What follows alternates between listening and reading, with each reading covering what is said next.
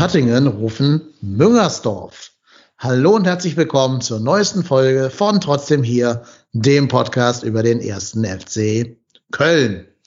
Der erste FC Köln, ja, er spielt sich, er kämpft sich, er murmelt sich, wie auch immer, den ersten Punkt der Saison und trennt sich von der Eintracht aus Frankfurt 1 zu 1. Ja, wir ähm, können sowohl auf das Spiel heute mit euch zusammen drauf schauen, aber wir können auch noch mal ein kleines Fazit unter die Gesamttransferpolitik ziehen, da das hier die erste Folge nach dem Deadline Day ist, also wo der Kader jetzt quasi weitestgehend final stehen dürfte. Und das tue ich heute zum einen mit meinem ständigen Begleiter und äh, treuem Lebenspartner in allen Lebenslagen, dem Marco. Moin Marco, grüß dich. Moin. Ein verlässlicher Partner an ihrer Seite. So sieht's aus. So sieht's aus. Genau. Ja, wir werden gleich ähm, intensiver in das Spiel einsteigen. Deswegen frage ich dich jetzt noch nicht nach einer ersten Einschätzung. Das machen wir dann gleich zusammen mit unserem Gast. Und bei uns ist heute von fc.com der bestimmt schon allseits bekannte, oft kopierte, aber nie erreichte Thomas Reinscheid. Moin, Thomas. Moin. Ich hoffe, dass das nie erreicht wird. Das wäre ja furchtbar für alle Beteiligten. kann, ja, kann ja keiner wollen. Ja, das stimmt. Zu viel des Guten, es, es geht auch nicht, das ist richtig. So, ähm, ja, meine Herren, was sagen wir denn zu dem Spiel? Was ist eure Meinung? Geht der Punkt in Ordnung? Hatten wir Glück? Hatten wir Pech? Wie würdet ihr das Spiel da verorten? Also, ich finde, der Punkt geht in Ordnung. Ähm, ehrlicherweise habe ich mit, als das Spiel irgendwie noch nicht gestartet war, hätte mir da einer gesagt, oh, wir holen einen, Punkt, hätte ich das wahrscheinlich unterschrieben. Ich glaube, also ich fand Frankfurt schon stärker. Ähm, Gerade in der ersten Halbzeit, zweite Halbzeit war dann wieder besser, wie, ich sag mal, wie gegen Hoffenheim auch. Ähm, ich glaube, wir können da mit einem Punkt zu, oder müssen wahrscheinlich auch zufrieden sein. Also, ich finde jetzt, habe da jetzt nicht so viel gesehen, dass was ein, was ein Sieg rechtfertigen würde. Gerade über 90 Minuten lang. Also sehe ich ähnlich. Ich glaube ähm, tatsächlich, dass man sich in der zweiten Halbzeit sehr reingebissen hat in die Partie, auch ähm, offensiver und offener zu, zur Sache gegangen ist nach dem ähm, Rückstand kurz vor der Pause.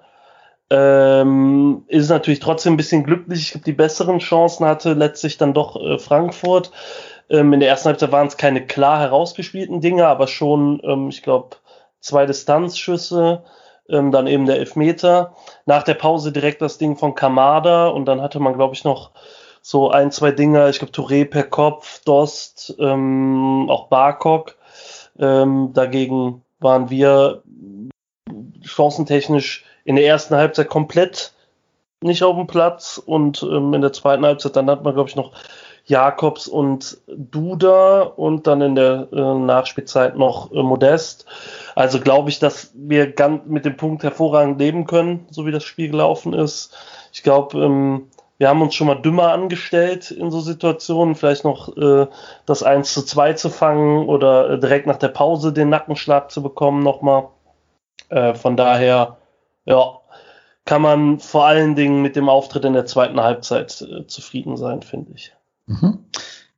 Die Frankfurter ärgern sich, glaube ich, darüber, dass sie zwei Punkte verloren haben, mehr als dass wir uns ärgern müssen, weil wir hier dann doch ähm, den Punkt mitgenommen haben. Auch wenn du natürlich sagst, Duda kann auch seine zweite Chance natürlich reinmachen, dann steht es plötzlich 2-1 aus dem Nichts mehr oder weniger mit den ersten beiden Torschüssen. Wir haben auch eine Einschätzung von einem, ja, ich möchte sagen, recht prominenten Fan äh, der Eintracht aus Frankfurt zu diesem Spiel. Und zwar der nicht minder legendäre Basti Red hat uns eine kleine Sprachnachricht geschickt, wo er uns seine Sichtweise des Spiels kundtut.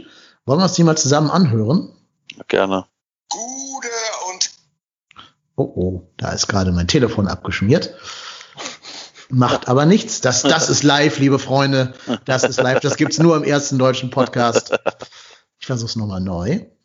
Gute und Grüße, meine lieben Freunde aus Köln. Ähm, ja, wie bewerte ich dieses Spiel? Das ist eine sehr, sehr, sehr schwierige Frage. Ähm, ich muss sagen, die Enttäuschung ist das, was am meisten überwiegt bei mir, weil ich, ohne euch zu nahe zu treten, ihr habt da schon tatsächlich eine Graupentruppe am Start.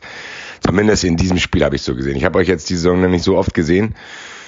Aber was da war, war auf jeden Fall eine Mannschaft, die sehr, sehr viele Lücken äh, im Anlaufen hat und dem Gegner viel Platz lässt. Die Eintracht hat es nicht geschafft, diesen Platz ideal zu nutzen. Klar gehen wir Glück, äh, wir gehen dann ja durch einen Elfmeter vor der Pause in Führung, da alles läuft normal und dann musst du halt das 2-0 machen, weil dann seid ihr tot. Das ist nicht passiert und dann kommt so diese Freak-Situation zum Gegentor äh, und dann steht es 1-1 und dann fällt plötzlich nichts mehr ein. Also die Einstellung stimmt bei euch, aber da sind noch sehr, sehr viele offene Baustellen. Und die Eintracht hat es nicht geschafft, genau diese zu bebauen. Und das ist so dieses Gefühl, was mich ein, ein bisschen Unbehagen äh, bei mir zurücklässt. Ich weiß nicht ganz genau, äh, ob ihr mit solchen Leistungen noch viele Heimspiele gewinnen werdet, aber zumindest hat es für einen Punkt gegen uns gereicht. Da könnt ihr euch, glaube ich, drüber freuen. Natürlich der erste Punkt und natürlich ist die Eintracht dafür verantwortlich, äh, dass ihr den ersten Punkt holt. Aber gut, so ist es jetzt. Die Eintracht ist weiterhin ungeschlagen. Äh, ich bin gespannt. Ich hoffe natürlich, dass ihr trotzdem drin bleibt, weil äh, Spiele gegen Köln sind immer noch besser als Spiele gegen Hoffenheim. Von daher wünsche ich euch alles Gute für den Rest der Saison, außer beim Rückspiel dann. Und da muss die Eintracht dann gewinnen. Ähm, ja, ansonsten munter, putz, munter putzen und weiter geht's. Ähm, ärgerlich, aber meine Güte. Ja, vielen Dank an Basti Red. Wer ihn nicht kennen sollte, ihr könnt ihn hören auf oder unter 93 im Wettbrötchen, bei Fußball 2000, bei Verurteilt dem Gerichtspodcast und ach, wo eigentlich nicht. Überall. Ja, und er hat uns jetzt gerade hier seine Einschätzung zum Spiel zum Besten gegeben. Wie seht denn ihr das? Er hat gesagt, mit der Leistung werden wir nicht viele Heimspiele gewinnen. Geht ihr da mit ihm mit oder seht ihr das ein bisschen anders als der Basti? Also die Einschätzung äh, bezüglich der Heimspiele teile ich nicht, ist aber auch schwierig zu sagen. Kommt ja auch immer auf den Gegner an. Ne? Die Eintracht ähm, ist bekannt dafür, gerade äh, gegen den Ball gut zu arbeiten und intensiv zu arbeiten, was es dem FC in der ersten Halbzeit aus meiner Sicht extrem schwer gemacht hat, ähm, von einem zu spielen mit den Qualitäten oder nicht vorhandenen Qualitäten, die wir haben. Ähm, die Einschätzung des, des Spielverlaufs teile ich aber tatsächlich. Also ich glaube, die Eintracht hat in der ersten Halbzeit zu viel liegen lassen, weniger an Chancen, denn so an so Situationen, wo man hätte eine Chance kreieren können. Ich kann mich da an einen Ball von Dost erinnern, völlig unbedrängt mit gefühlten 20 Meter Platz im äh, äh, fast auf Höhe Mittelkreis oder so, der einfach in, in Seiten ausgeht ähm, nach einem Kölner Ballverlust in der ersten Halbzeit. Da, da hätte man durchaus mehr als ein 1-0 rausholen können. Ähm, ab, der, ab dem, ab dem 1-1 war es ein offener Schlagabtausch. Da hätten beide gewinnen können, beide aber auch verlieren können. Ähm, ja, ich weiß nicht, ob es Eintracht zur Ehre reicht, ähm, wenn man sagt, wie scheiße wir sind, weil ähm, letztlich hat die Eintracht gegen uns jetzt sich nicht durchaus positiv abheben können.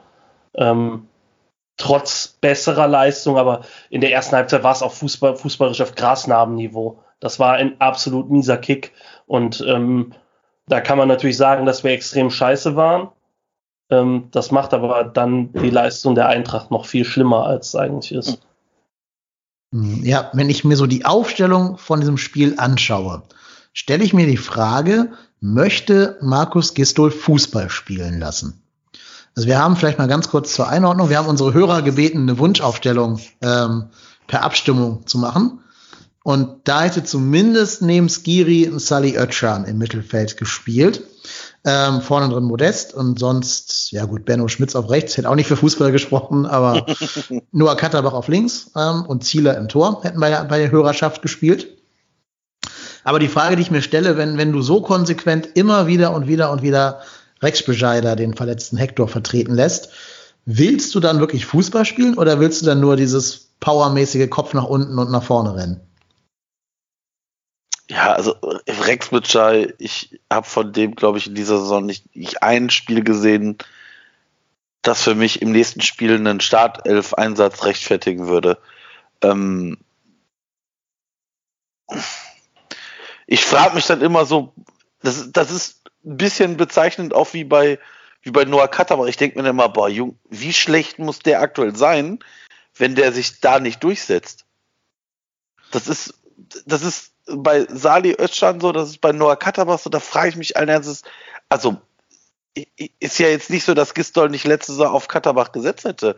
Wenn das jetzt immer die ganze Zeit so wäre, dann würde ich sagen, okay, der, der kann mit dem Spielertyp nichts anfangen oder, oder was, mag ihn nicht oder was auch immer, aber puh, ist schwierig. Also mir fehlt einfach so auch dieses, dieses Ausgewogene bei uns. Also ich, ich sehe einfach nicht, da, ich, sag, ich sag mal so, ich habe auch, muss ganz ehrlich sagen, wenn ich mir die Formation angucke, da gar nicht, also ich meine, ich, da, da ist gar nicht mehr so viel möglich. Ich meine, klar, da fehlt ein Jonas Sektor, der hat auch ein, ich sag mal, stabilisierendes Element bei uns, aber ansonsten spielt da, jetzt, ich sag jetzt mal vorsichtig, bis auf die Horn-Katterbach-Position, die erste Elf. Und das macht mir Sorgen.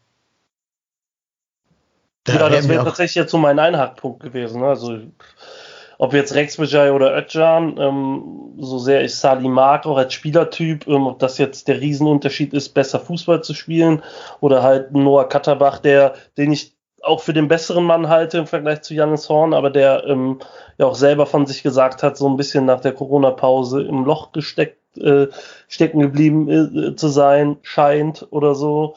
Ähm, ja, also ich sehe den Kader halt nicht, um irgendwie gepflegteren Fußball hinten rauszuspielen oder mhm. irgendwie. Also klar kann man das besser machen, als ähm, es in der ersten Halbzeit war, weil das war ein furchtbares Gemurmel. Ähm, da hatte man das Gefühl, die haben sich ähm, vor drei Minuten im Park das erste Mal gesehen und gedacht, oh, du hast einen Ball mit, ich hätte Bock Fußball zu spielen, danke. Ähm, ja, ist schwierig aber ähm, ich sehe tatsächlich irgendwie nicht, dass da so viele Alternativen sind, wo man jetzt denkt, wow, ähm, damit lässt sich dann doch anders Fußball spielen und also wenn das in der ersten Halbzeit das war, was man über die Länderspielpause versucht hat einzuarbeiten, dann ähm, mache ich mir extrem große Sorgen, wie diese Saison laufen soll. Mhm. Ja, wir werden gleich nochmal bei der Transferpolitik drauf schauen zum Thema Fußballspielen oder auch nicht.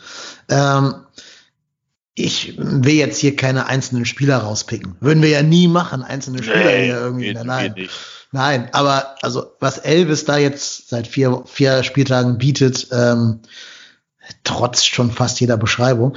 Also ich fand es gestern fast schon faszinierend. Jeden Ball, den der annimmt, ne, nimmt er an, ohne vorher, vor der Ballannahme, selbst wenn er Zeit hätte, sich mal umzugucken. Der nimmt den Ball an und spielt ihn immer dahin, wo er zuallererst hinschaut. Der guckt sich nicht um, der macht keine Schulterblicke, der hat keinen 180-Grad-Blick. Der hat ja immer so eine, so eine leicht nach vorn gebeugte Haltung und guckt ausschließlich auf den Ball. Und in der Sekunde, wo er den Ball hat, denkt er sich, ja, wo spiele ich den jetzt hin? Also, was mache ich denn jetzt? Und spielt den Ball dann immer, wirklich immer in die Pressingfalle des Gegners wo vier Frankfurter um einen Kölner rumstehen. Und der arme Kölner muss dann gucken, was er mit dem, mit dem Ball macht, den Elvis ihn da in die Füße spielt. Ich habe so oft gedacht, so Junge, dreh doch mal auf. Wenn du jetzt aufdrehst, kannst du sehen, dass hinter dir im, im Rückraum irgendwer auf rechts gerade freigelaufen wäre. Und der spielt den Ball trotzdem links hin, wo gerade ein Spieler von uns gegen vier, ähm, vier Frankfurter steht. Das ist schon, also eigentlich nicht ja, ist kein Bundesliga-Niveau, ganz krass gesagt. Jetzt in den vier Spielen, nicht, nicht allgemein oder pauschal. Da passen auch ein bisschen die Passquoten zu, ne? Rex Bejai 54 Prozent in 90 Minuten. Das ist für einen zentralen Mittelfeldspieler schon, ja, also es gibt Stürmer, die haben eine bessere Passquote. Und generell, ne, unser Mittelfeld, Jakobs 59 Prozent Passquote, Duda 58, Wolf 58 und Rex Bejai eben 54. Das ist dann schon, sehr, sehr dünn, würde ich mal behaupten, wenn du in der Bundesliga Heimspiele gewinnen möchtest oder generell Spiele. Und äh, die Quoten der Außenverteidiger sind nicht signifikant besser. Ähm, ja. Wo man ja immer noch den Rückpass zum äh, 16er äh, Richtung Timo Horn hat oder zum eigenen äh, Innenverteidiger. Ähm, das ist tatsächlich der Punkt, der ähm, mir seit seit Jahren sauer aufstößt bei den, beim FC, aber halt auch jetzt aktuell uns extreme Probleme bereitet. Das ist nämlich die Passqualität. Das ist sowohl in Sachen Präzision als auch Passschärfe, als auch ähm, Spielübersicht ähm, ist das in großen Teilen eine Katastrophe. Also erinnert euch mal an ähm, die Phasen, wo es letztes Jahr gut lief. Da waren halt Spielverlagerungen dabei. Das war zu großen Teilen halt auch Mark Uth, ne? das muss man auch sagen. Mhm. Aber ähm, auch da war es, ähm, merkte man immer, wenn der Gegner früh presst, gerade ähm, im Abwehrbereich sind wir fußballerisch nicht in der Lage, uns konsequent zu befreien. Und das Problem ist, ähm, dass, ja, wie soll ich sagen, es jetzt am, am Sonntag geschafft wurde von der Eintracht, ähm, das, das Zentrum komplett rauszunehmen. Also Rex Bajai hat sich quasi selber rausgenommen qua eigener Leistung. Ähm, aber äh, Skiri wurde gut zugestellt oder musste extrem tief kommen, um das Spiel aufzubauen. Ähm, und an Duda lief das Spiel komplett vorbei, was zum Teil seine Schuld war, aber ähm, bei dem langen Ballgewitter, das es da gab, ähm, da konnte der Junge einem tatsächlich auch leid tun, weil ich glaube, wenn André Duda eine Stärke nicht hat, dann ist es irgendwie Luftzweikampf. Und äh, wenn ich mir die ganzen Monster da hinten in der Frankfurt-Defensive angucke, äh, das ist einfach eine undankbare Aufgabe gewesen. Und da muss man dann tatsächlich sagen, ähm, ich habe keine Ahnung, was der Plan in der ersten Halbzeit gewesen ist vom FC. Ich habe nichts gesehen, was nach vielversprechendem Plan aussah. Außer hoch und weit bringt Sicherheit. Und ähm, dann gucken, dass, äh, ich was gesagt, Patrick Andersson, aber ähm, unser Andersson vorne dann irgendwas mit dem, mit dem Ball anfangen kann. Und das ist halt einfach zu wenig auf dem Niveau. Mm, absolut der hat's noch gut gemacht, finde ich, der Sebastian Andersson. Der hat wirklich viele Bälle festgemacht und auch gegen diese, diese, wie du gerade sagtest, Monster da hinten ganz gut behauptet, ne, gegen Hinti oder gegen Abraham sich ganz gut durchgesetzt, auch mal mit, mit dem Ellenbogen gearbeitet und so. Es war schon okay. Aber da war auch nicht genug Nachrückverhalten, dass er aus seinen, seinen Ballbehauptungen da hätte was tun können und damit irgendwie äh, hätte ablegen können oder so. Dazu fehlt mir dann auch die, ja, das, das konsequente Nachrücken oder generell mal ein, einstudierte Spielzüge. Die müsste man ja vielleicht langsam dann doch mal sehen können. Gerade weil natürlich auch da ähm, ein paar von den Jungs ja auch schon länger zusammenkicken im Mittelfeld, auch wenn jetzt vielleicht Duda und, und Anderson neu sind. Aber ein Skiri und ein Rex Bejai und, und ein äh, Ismail Jakobs, die spielen ja schon seit äh, fast einem Jahr zusammen. Also da müsste man so langsam halt mal ein paar mehr Automatismen sehen, finde ich. Ja, da sehe ich ähnlich. Aber das Ding ist halt auch, also, ne, dann kommt dann heute auch im Kicker oder so, so Sachen, ja, so ein Kamada-Spieltyp geht dem FC ab. Ja, keine Ahnung, wir kriegen den Ball gar nicht erst in die Reihen. Und wir können auch natürlich äh, ja. uns, uns darüber abnerven, dass ähm, bei den langen Schlägen das Nachrückverhalten vielleicht nicht stimmt oder sowas. Wir schlagen die Dinge aber auch gefühlt vom eigenen 16er aus los. Ja. Wir können mit schönen Grüßen und ähm, wir sehen uns übermorgen wieder, Sebastian. Ähm, mach mal was mit dem Ball. Deswegen, solange wir die Spielauslösung nicht vernünftig hinbekommen, brauchen wir auch keinen vernünftigen Zehner zu haben oder, oder äh, in die Tiefe gehen als links, äh, links außen oder sowas. Weil Ismail Jakobs steht, steht äh, was weiß ich, Höhe Mittelkreis oder sowas, wenn wir das Ding 700 Meter nach vorne bomben.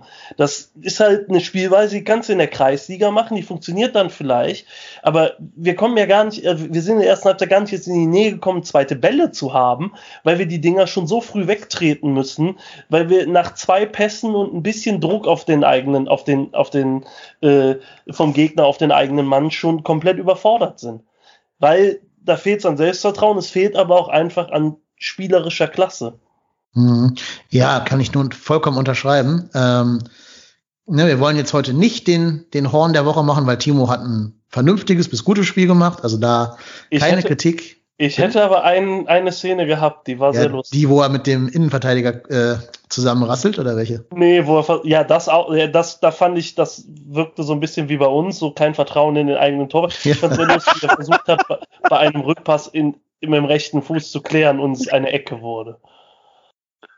Ja. Ja, der rechte Fuß, ne? Ja, ja aber ähm, rein vom Torwartspiel her alles, alles gut. Gab ja, nichts, also, was er nicht hätte Nein. halten können. Und, ja. Wir müssen aber ihm jetzt auch nicht die Lupe auf jeden kleinen Fehler legen, glaube ich. Ähm, ich finde sogar, er hat ein paar Mal relativ aktiv für seine Verhältnisse mitgespielt und da ein bisschen was entschärft durch recht weit, recht hohes Stehen, jetzt immer für seine Verhältnisse.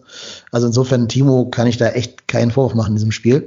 Ich habe halt nur gedacht, er hat wirklich das Bestreben gehabt, gar keinen Fehler zu machen. Deswegen hat er halt jeden Ball mit dem ersten Kontakt sofort nach vorne gepölt. Ne? Selbst wo er hätte annehmen können, hat er sich nicht die Zeit genommen, den anzunehmen, um ja, mal zu gucken. Glaub, ich glaube tatsächlich, also wenn man das Spiel in der ersten Halbzeit gesehen hat, glaube ich, dass der Rasen tatsächlich eine, eine ziemliche Zumutung war.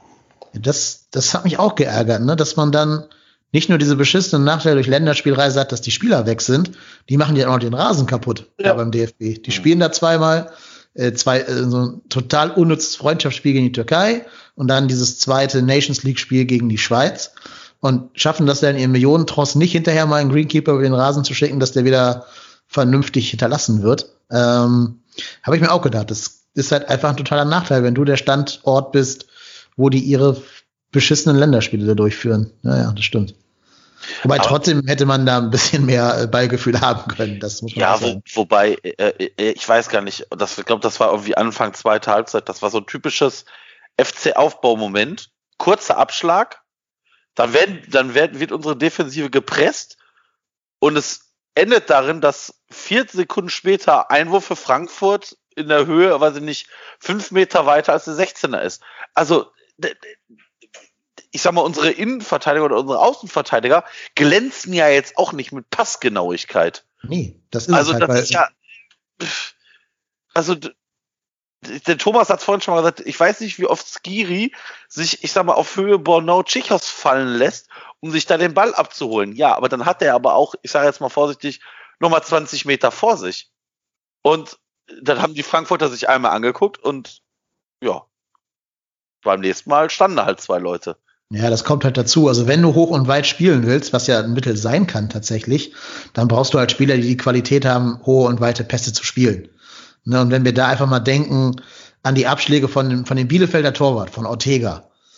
Das ist jetzt ja nicht die höchste Güteklasse im, im Profifußball, ein Torwart von Bielefeld. Ne? Ich rede ja nicht von Manuel Neuer oder von, von Terstegen, sondern von dem Torwart von Bielefeld. Und selbst der hat halt einfach mega geile Pässe im Fuß, die er raushaut.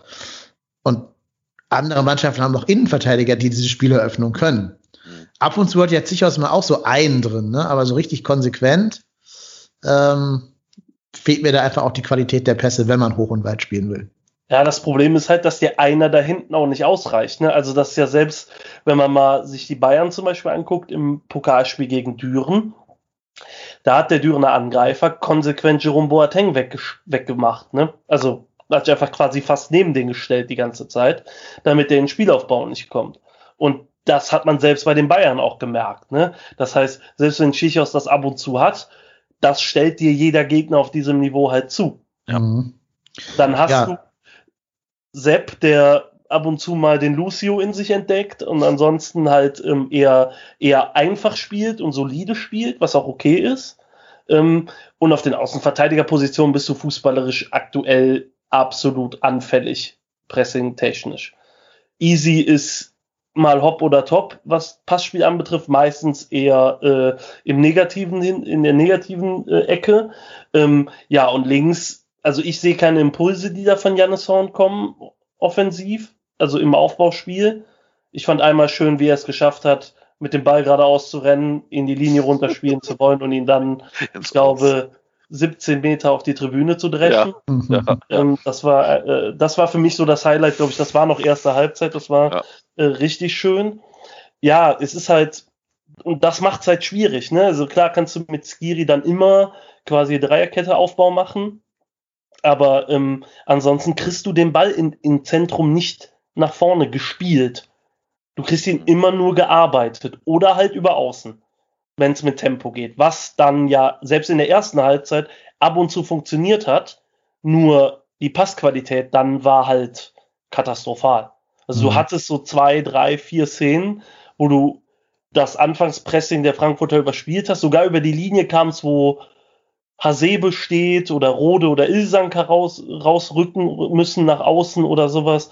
Aber dann spielst du es halt richtig schlecht aus. Und ähm, ja, dann war es eben äh, ja sehr, sehr unansehnlich, ehrlich gesagt. Ja, absolut. Aber ähm, das, was da noch hinzukommt, ist, dass wir uns da auch selber immer ganz viel kaputt machen, weil wir natürlich dann auch nicht die Cleverness haben, mit 0-0 in die Kabine zu gehen, sondern eben in der, was weiß ich, 44. oder so noch einen Elver herschenken. Marco sagt schon, wir müssen nicht über die Szene reden, ist ein ganz klarer Elver. Siehst du das auch so klar wie, wie der Marco, Thomas? Äh, ich fand es ein klarer Elfer, ehrlich gesagt. Ja. Also ja. es ist, ähm, ich weiß auch, also ähm, in Realgeschwindigkeit kann man noch ein bisschen gucken, war da vielleicht bei beiden Ball und Gegner oder so, aber in der, in der ähm, Slow-Mo trifft mit dem Knie, das Knie des, von Kamada trifft, ähm, trifft unten, glaube ich, auch noch den Fuß, ähm, ist nicht am Ball, also nicht willentlich, wird halt irgendwie angespielt so ein bisschen, ähm, ist halt ungeschickt. Total. Und ist Ja. leider nicht das erste Mal beim FC dieser Saison, dass man in Situationen sehr ungeschickt ist, wo man entweder von der Zeit und oder dem ähm, ja äh, der Situation an sich nicht hin muss. Also gegen Hoffenheim zum Beispiel muss man nicht dahin. Ähm, Gegen Gladbach auch nicht. gegen Gladbach im Grunde genommen auch nicht. Ähm, ja, und da war es halt auch, da war es wenigstens noch so, Kamada ähm, war zumindest jetzt Richtung Tor unterwegs. Ne? Aber Ja, das stimmt muss man nicht so, kann man auch stellen, das Ganze. Das weiß Sepp auch selber, glaube ich. Ähm, ja, ich fand es trotzdem ähm, eine deutliche Sache eigentlich. Mhm. Ja, und eine bittere Woche für Bornau. Der hat ja gegen, äh, für Belgien auch einen Elfmeter schon verschuldet und hat danach dann auch nicht mehr gespielt im Spiel nach, wurde schon nach Hause geschickt, also zurück nach Köln. Ähm, also keine, keine gelungene Woche für ihn. Weil ihr gerade sagt, wir stellen uns ja öfter so ein bisschen dümmlich an bei solchen Situationen. Ich habe mal ein bisschen Recherche betrieben. Was glaubt ihr, seit diese Innenverteidigung jetzt weitestgehend so zusammenspielt, ne? also mit Zichos, Bornau und Easy auf rechts, also sprich seit dem ersten Bayer-Lotzer Spiel, wie viele Elfmeter hat der erste FC Köln da in den 34, 38 Spielen seitdem äh, verursacht? Zehn. Äh, ja. Nein, noch in Hoffenheim. Also ich würde mal sagen sechs. Die Wahrheit ist genau die Mitte von euch beiden. Acht. Acht Ah, Elfmeter. Guck mal. Ja. ja. Genau. Äh, zweimal Zichos, dreimal Easy Boué, einmal Dominik Drexler, einmal Timo Horn und einmal jetzt Sebastian Bornau. Ähm, also nur Liga, ne? Ich habe jetzt keine Pokalspiele Ja. oder sonst irgendwas. Keine Champions League-Spiele äh, mit eingerechnet. Ach so, ja, okay, Ja. ja, gut, dann. Und, dann und dazu, Ja. dazu kommen auch noch zu diesen acht Elfmetern in der genannten Zeitraum drei Eigentore von Innenverteidigern und drei von Innenverteidigern, die nicht zu Elfmetern geführt haben, weil außerhalb des Strafraums. Also, ähm, ja, ne? Das sind dann schon mal acht Tore durch Elfmeter plus drei Eigentore sind schon mal elf Tore gegen dich, die du dem Gegner halt mehr oder weniger aufs Silbertablett Tablett legst.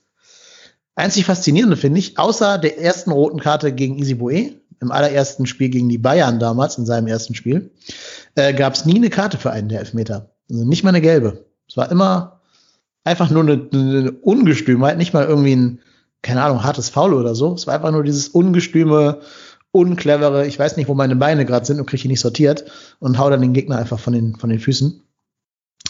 Und es waren leider auch meistens entscheidende Elfmeter. Ne? Also hier einer zum 1 zu 0 Siegtor oder Führungstor, einer zum 1 zu 2 Siegtor damals Hoffenheim, das Spiel, was Bayer Lotzer den, den Job gekostet hat. Jetzt gegen TSG war es das Siegtor, gegen, gegen Gladbach war es das Tor, was das Spiel tot gemacht hat, weil dadurch das 2-1 dann nicht fallen konnte, was dann eben nur ein 1 zu 3 war und damit keine Euphorie mehr entfacht hat. Ja, und gegen Frankfurt eben auch wieder das Führungstor. Ne? Also es ist nicht mal irgendwie, dass du jetzt sagst, so 4-0, 5-0 in der, in der 90. Minute oder sowas. Das sind schon sehr, sehr schmerzende Elfmeter jeweils. Ja, liegt auch einfach daran, weil wir jetzt auch, ich sag mal, nicht die Mannschaft sind, die pro Spiel sechs Tore schießt. Also ich meine, wenn du, wenn du dir, ich sage jetzt mal vorsichtig, wie viele Spiele waren das? 37? Äh, 38. 38. Und ich sag mal, jedes sechste Spiel kassierst du so einen Elfmeter, dann ist das schon nicht gut. Dann ist das, äh, wirft dich in das, in den Spielen immer nach hinten. Und wie der Thomas schon richtig sagt, wir müssen uns halt die Chancen wirklich erarbeiten. Und das sind ja dann auch wirklich, also es ist ja jetzt nicht so, dass wir jetzt einen, einen Chancenwucher haben und ich sage jetzt mal sieben, acht, neun, zehn Großchancen haben. Das ist ja leider nicht so. Und wenn du dir dann halt so ein, so ein immer die, das sind immer die gleichen Elfmeter. Das ist immer Unachtsamkeit, dann ist irgendwie einer frei, dann rauscht da von uns meistens, wie gesagt, die Isibue oder Chichos, da kannst du die, da kannst du einen Euro drauf setzen, rauschen da rein, klatsch, Kontakt mit dem Gegner, der fällt, Elfmeter. Und ganz ehrlich, als, als die Überprüfung kam, da brauchte ich mir die Wiederholung schon gar nicht angucken. Da wusste ich sowieso schon, was kommt. Ja, klar. Also, Ja. wie gesagt, jetzt, jetzt war es, da, also wie gesagt, wie der Tor schon richtig sagt, das ist genau das, was ich auch mir gedacht habe. Es ist ein glasklarer Elfmeter. Also, gerade in der Wiederholung sieht man, dass da, der geht ja, der geht ja komplett auf die Knochen drauf und ich sag mal, da ist der, der vom Ballspielen ist der ja so weit entfernt wie, weiß ich nicht. Janis Ja, Horn, aber- vom, also- Janis Horn vom, äh, vom hier äh, FIFA-Spieler des Jahres. Ist natürlich so, ist natürlich so, klar, wir können uns jetzt die Elfmetersituation alle angucken. Ich glaube, es würde keine Elfmeter gegen irgendwelche Mannschaften geben, wenn die Abwehrspieler sich clever verhalten würden. Also ich glaube, das Einzige, was man da machen kann, ist irgendwen mal wegholzen, der aufs leere Tor läuft. Dann würden wir aber auch Karten dafür mitbekommen. Ähm, aber es ist, ähm, was halt grundsätzlich tatsächlich ist, dass wir, das hatten wir auch in der Schussphase gestern, am, am, doch gestern, ne? Sonntag war gestern. gestern. Ja. ähm, hatten wir ähm, äh, das auch. Äh, wir stellen uns äh, teilweise echt nicht clever an in den Zweikämpfen, ne? also sowohl offensiv als auch defensiv. Ähm, dass wir da immer mal wieder, wo, wo vielleicht einfach nur mit leichtem Körper reingeben muss, äh, dann ein bisschen überhart eingehst oder ähm, dann auch an, an Stellen faulst, wo du nicht faulen solltest. Und ähm, das setzt sich dann halt bis in den Strafraum fort, um ehrlich zu sein. Ich glaube, ähm, bei der Bilanz kann man es ja auch einfach da mal runterbrechen. Äh, Das ist auch kein Pech mehr. Das ist eine Qualitätsfrage. Das liegt zum einen daran, dass der Gegner oft bei uns im 16er oder rund um den 16er ist, angesichts unserer sonstigen Qualitäten. Ähm, das andere ist aber auch, dass diese Zweikampf, die Zweikampfführung auch nicht gut ist. Und ähm, ja, dann kommen halt auch so Dinge zustande wie der Elfmeter am Sonntag. Ja, ich meine, ohne ihn jetzt äh, zum, zum Grund dieses nicht gewonnenen Spiels zu machen, ich fand auch den Schiedsrichter sehr schwach, den Jablonski. Ähm, also gerade diese Szene, wo Easy von Hinteregger weggecheckt wird, das ist halt ein klarer Freistoß und Gelb. Da braucht man nicht drüber reden, finde ich. Das ist genauso klar, wie der Elfmeter einer war. Ähm, da muss der Hinteregger wegbleiben, weil der geht nur in den Mann. Der, der checkt den weg und in dem Tempo kann Easy auch nicht stehen bleiben. Das war jetzt nicht irgendwie, irgendwie das Foul gezogen oder so. Das war einfach nur, der wurde weggecheckt und ist gefallen. Und da gab's nix, ne? Kein, kein Freistoß, keine gelbe Karte, gar nichts. Hat mich schon gewundert, weil der ja bis dahin sehr freizügig mit seinen gelben Karten unterwegs war, der Jablonski. Und generell, je weiter das Spiel vorangeschritten war, umso weniger hat er sich auch getraut, Karten zu zeigen. Also ich habe gedacht, nachdem von uns ja schon fünf Spieler äh, verwarnt waren, geht das Spiel auf keinen Fall 11 gegen 11 aus, war meine Vermutung. Ne, Easy schon in der 15. Minute gelb ist immer schon so ein recht gefährliches Zeichen. In der 15. Nein, aber haben wir nicht nur drei gelbe Karten gesehen? Ja, oder so, auf jeden Fall viele. Also genug, um dass ich mir Angst gemacht habe oder Sorgen gemacht habe. Äh, Drei, ja, drei. Köln. Ja. ja, von mir aus lass es drei sein, aber drei Spieler, die öfter mal in solche Zweikämpfe müssen gegen diese Frankfurter Schnelligkeitstypen. Also gerade Easy ist ja immer so ein Kandidat, der dann auch mal eben zum plumpen, plumpen Foul neigt. Ähm, naja, was auch egal, darauf wollte ich gar nicht hinausziehen. Der Schiedsrichter sollte jetzt nur so ein Nebengedanke sein. Was mich gewundert hat im Spiel, ähm, warum wir nur dreimal gewechselt haben und das eine Mal verletzungsbedingt, das andere Mal in der 88. Auftakt der, der schweren Wochen, wo jetzt ganz viele Spiele kommen werden. Du hast eine Bank, die noch Optionen hergibt. Gerade ein Jakobs kam aus einer langen Verletzung, ein Anderson war nicht richtig fit und war vorher beim Kniespezialisten. Ähm, ne, du hast auch noch Leute wie Sally Oetschan, die sich ja zumindest zeitweise mal aufgedrängt haben. Hätte man den nicht, oder hätte man nicht Impulse setzen können von außen, indem man dann noch ein bisschen was steuert? Äh, ja. Also, Ja. im, also ich fand äh, die Ötchan-Auswechslung, äh, äh, Einwechslung ähm, für Duda ähm, passend. Ich hätte Duda gerne auf dem Platz behalten. Man muss aber auch sagen, dass er relativ platt wirkte. Ähm, Easy war verletzt. Ich hätte äh, Modest gerne früher gesehen, weil Anderson ein bisschen ausgepumpt wirkte aufgrund der doch harten Arbeit vorne drin.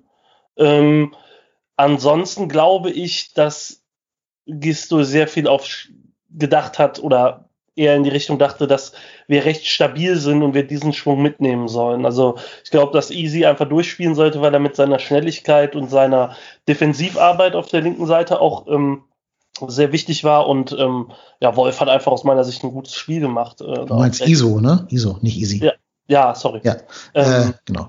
und äh, dann hast du halt, ähm, ja, eigentlich ja nur noch das Zentrum gehabt, also dass Rex Bescheid durchspielt, nicht nur aufgrund seiner Leistung, sondern auch aufgrund der gelben Karte, die er hatte, ähm, wunderte mich dann sehr, weil ähm, auch für sowas dann weiß nicht, mal gerne ein, ein Drechsler kommen könnte oder eben äh, wenn du noch defensiver werden willst ähm, und vielleicht äh, Jorge Meret noch bringst oder sowas. Ähm, das hatte mich dann doch echt gewundert. Oder Freddy Sörensen, Allzweckwaffe, ne? Als Stürmer. Ja, äh, vorne wie hinten ähm, brillieren. Äh, ja, aber ähm, das sind, also es war sehr, es waren sehr späte Wechsel, fand ich. Also man muss ja einfach sagen, Modest hat wie viele Minuten gespielt? Drei? Vier? Zwei. Zwei, drei, ich, oder und, drei. und direkt mal gezeigt, dass er wieder ja, das, alte Form ja, ja. Auf jeden Fall ähm, äh, was kann, ja, der gute Mann. Ähm, nee, deswegen, weiß nicht, also ich glaube, man war froh, dass man in der Ordnung, die man hatte, ähm, Stabilität gefunden hat. Mhm. Würde ich mal tippen, ehrlich gesagt. Weil dann haben wir natürlich auch an deine Bank das Signal setzt, so Leute, ich traue euch hier gerade nicht zu, entscheidend auf dieses Spiel einzuwirken. Und spielt jetzt lieber ein unfitter oder, oder müder äh, Jakobs als ein Limnios oder so. Ne? Ja, wobei Limnios, muss man ja auch sagen, ja jetzt auch äh, am, erst am Freitag von der Nationalmannschaft gekommen ist. Und da weißt du ja jetzt auch nicht, wie, wie gut drauf ist der jetzt. Also, wie, wie gesagt, ich kann da schon verstehen, was der, also wer, dass der, was der Thomas sagt, dass er sagt, Mensch, äh, wir haben jetzt hier gerade Stabilität, weil mit jedem Wechsel kann das, das wissen wir beim F, gerade der FC ist da gefühlt immer anfällig. Du, du nimmst irgendeinen Spieler raus und das Spiel kippt auf einmal. Und ich weiß ganz genau, dass wir jetzt hier heute gesessen hätten, hätte Frankfurt das, ich sage jetzt mal vorsichtig, das 2-1 gemacht und das wäre nachher über die Seite gefallen, weiß ich nicht, Limnios und Easyboy, weil, weiß ich nicht, Limnios wird überspielt, Easyboy ist gelb verwarnt, darf nicht mehr so rangehen, Flanke kommt, und dann steht dann da, weiß ich nicht, Bastos, Silva, wer auch immer und nickt das Ding ein. Dann hätte man nämlich da blöd gestanden. Ähm, aber ich gebe dir recht, äh, man hätte mehr wechseln können. Wobei, ich sage jetzt mal, offensiv hättest du ja nur noch Drexler oder Limnios bringen können. Weil auf der Bank saß nur noch Meret, Katterbach und Sörensen. Ja, ja, oder halt mal überlegen, ob ich nicht vielleicht sogar sage, wir sind in einer Situation, wo wir eigentlich schon wirklich punkten müssen, um nicht komplett hinten rein zu geraten. Lasse ich nicht vielleicht auch mal Mire und Anderson für 20 Minuten gemeinsam da vorne drin tanken? Mire. Modest. Modest. Äh, was habe ich gesagt? Mire. Mire. Ja, das Mire wäre aber komme ich auf Mire? Ja, Mire wäre vielleicht mal okay. interessant. Ja. Wäre so ein, wär so ein Gistol-Move. Ne? Mit ja, so, klar. Nein, natürlich meine ich Modi und nicht Mire. Also den, den, den Gedanken kann ich auch nachvollziehen. Man darf aber auch nicht vergessen, wo wir wieder die Wechselkisten haben. Ne? Wir haben das Heimspiel gegen Hoffenheim aus meiner Sicht genau damit weggeworfen. Weil wir eben ein, aus meiner Sicht einmal zu viel gewechselt haben oder halt so viel gewechselt haben, dass da äh, eine gewisse Unordnung entstand. Ähm, ist ein schmaler Grad. Klar kann man jetzt sagen, wir waren nicht mutig genug, ähm, um vielleicht den Sieg zu erzwingen. Ähm, ich habe aber auch schon oft aufgemacht und gesagt, Leute, ähm, wir müssen auch so einen Punkt mal mitnehmen können. Auch wenn die Situation jetzt ist, wie sie ist. Aber ähm, ich kann nicht einerseits sagen, gegen Hoffenheim sind sie zu blöd und ähm, spielen zu sehr aufs 3-2 und kriegen dann das 2-3 und jetzt gegen Frankfurt spielen sie aufs 1-1 weiter. Ähm, äh, da war aus meiner Sicht auch, weil Frankfurt am Ende nochmal gut nachgelegt hat, ne, mit Younes, mit Barkok, die, die echt ein bisschen Schwung gebracht haben, ähm, fand ich jetzt nicht, also es ist mir tatsächlich auch gerade erst aufgefallen, dass wir nur dreimal gewechselt haben. Ja. Okay. Also, also außer Modest, den ich früher gebracht hätte, tatsächlich, weil ich fand, dass Anderson platt war, ähm, kann man das echt nachvollziehen, glaube ich. Also mhm. ich zumindest mal. Ehrlich, also ehrlicherweise hat mich das sowieso gewundert, dass äh, Anderson so lange durchgehalten hat, weil der war jetzt relativ lange raus, äh, war ja beim Kniespezialisten. Ich hätte vieles drauf gesetzt, dass Modest von Anfang an spielt, weil der hat in diesem Testspiel gegen den Borussia Lindenthal, glaube ich. Genau, richtig, ja. Äh, hat er ja über 90 Minuten gespielt und ja gut, ich meine, acht Tore gemacht hat, ist, glaube ich, jetzt egal, aber hat halt gezeigt, dass er, dass er gut drauf ist. Und deshalb hatte mich das schon ein bisschen verwundert, dass Modest nicht von Anfang an gespielt hat.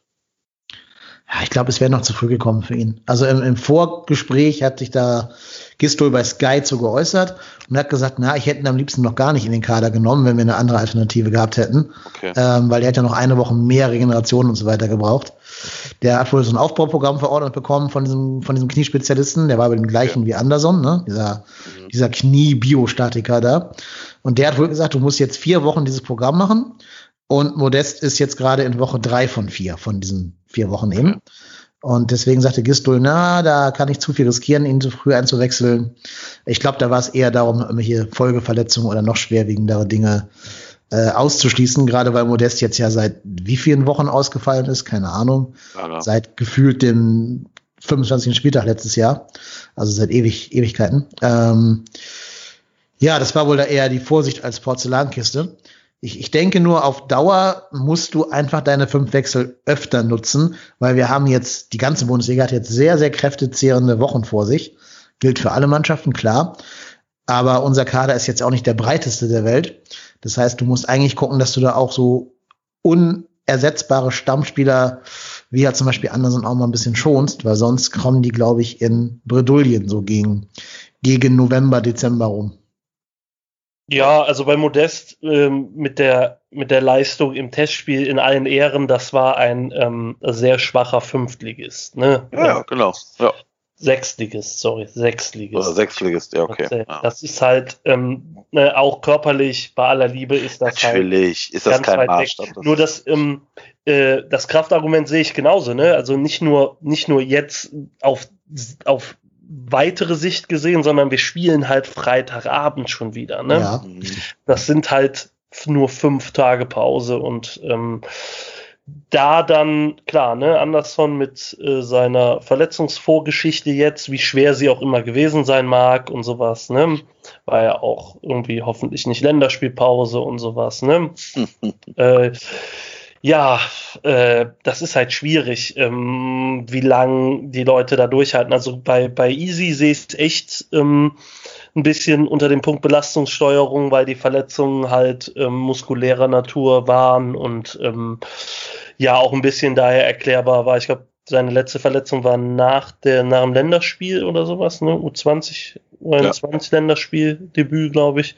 Ähm, ja, das ist halt dann nicht gut, glaube ich, wenn er am Freitag direkt wieder ran sollte, über 90 Minuten nach der Pause jetzt. Und da unter dem Aspekt hätte man vielleicht ein bisschen anderes Kadermanagement machen können, aber es, die Alternativen sind jetzt auch nicht riesig. Bei Limnios ist es schon angesprochen worden, ist auch erst Freitag zurückgekommen, nicht trainiert mit der Mannschaft oder nicht mhm. viel. Und ähm, ja, das ist halt alles nicht so einfach, wenn man nur null Punkte hat auf dem Konto, das dann äh, so durchzuziehen, wie man es machen könnte, wenn man vielleicht schon sechs, sieben Zähler auf dem Konto hätte.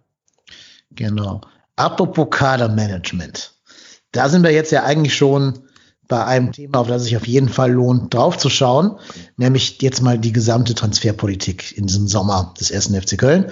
Wir haben jetzt die erste Folge nach dem Deadline Day, das heißt, wir konnten vorher immer nur auf einzelne Transfers schauen, aber nicht auf die Gesamtbilanz sozusagen. Ja, wir, wir fangen einfach mal an, wenn ihr die, die gesamte Transferperiode vielleicht mit einer, ja, sagen wir mal, Schulnote bewerten solltet. Was würdet ihr der Transferperiode mit Abgängen und Zugängen verpassen?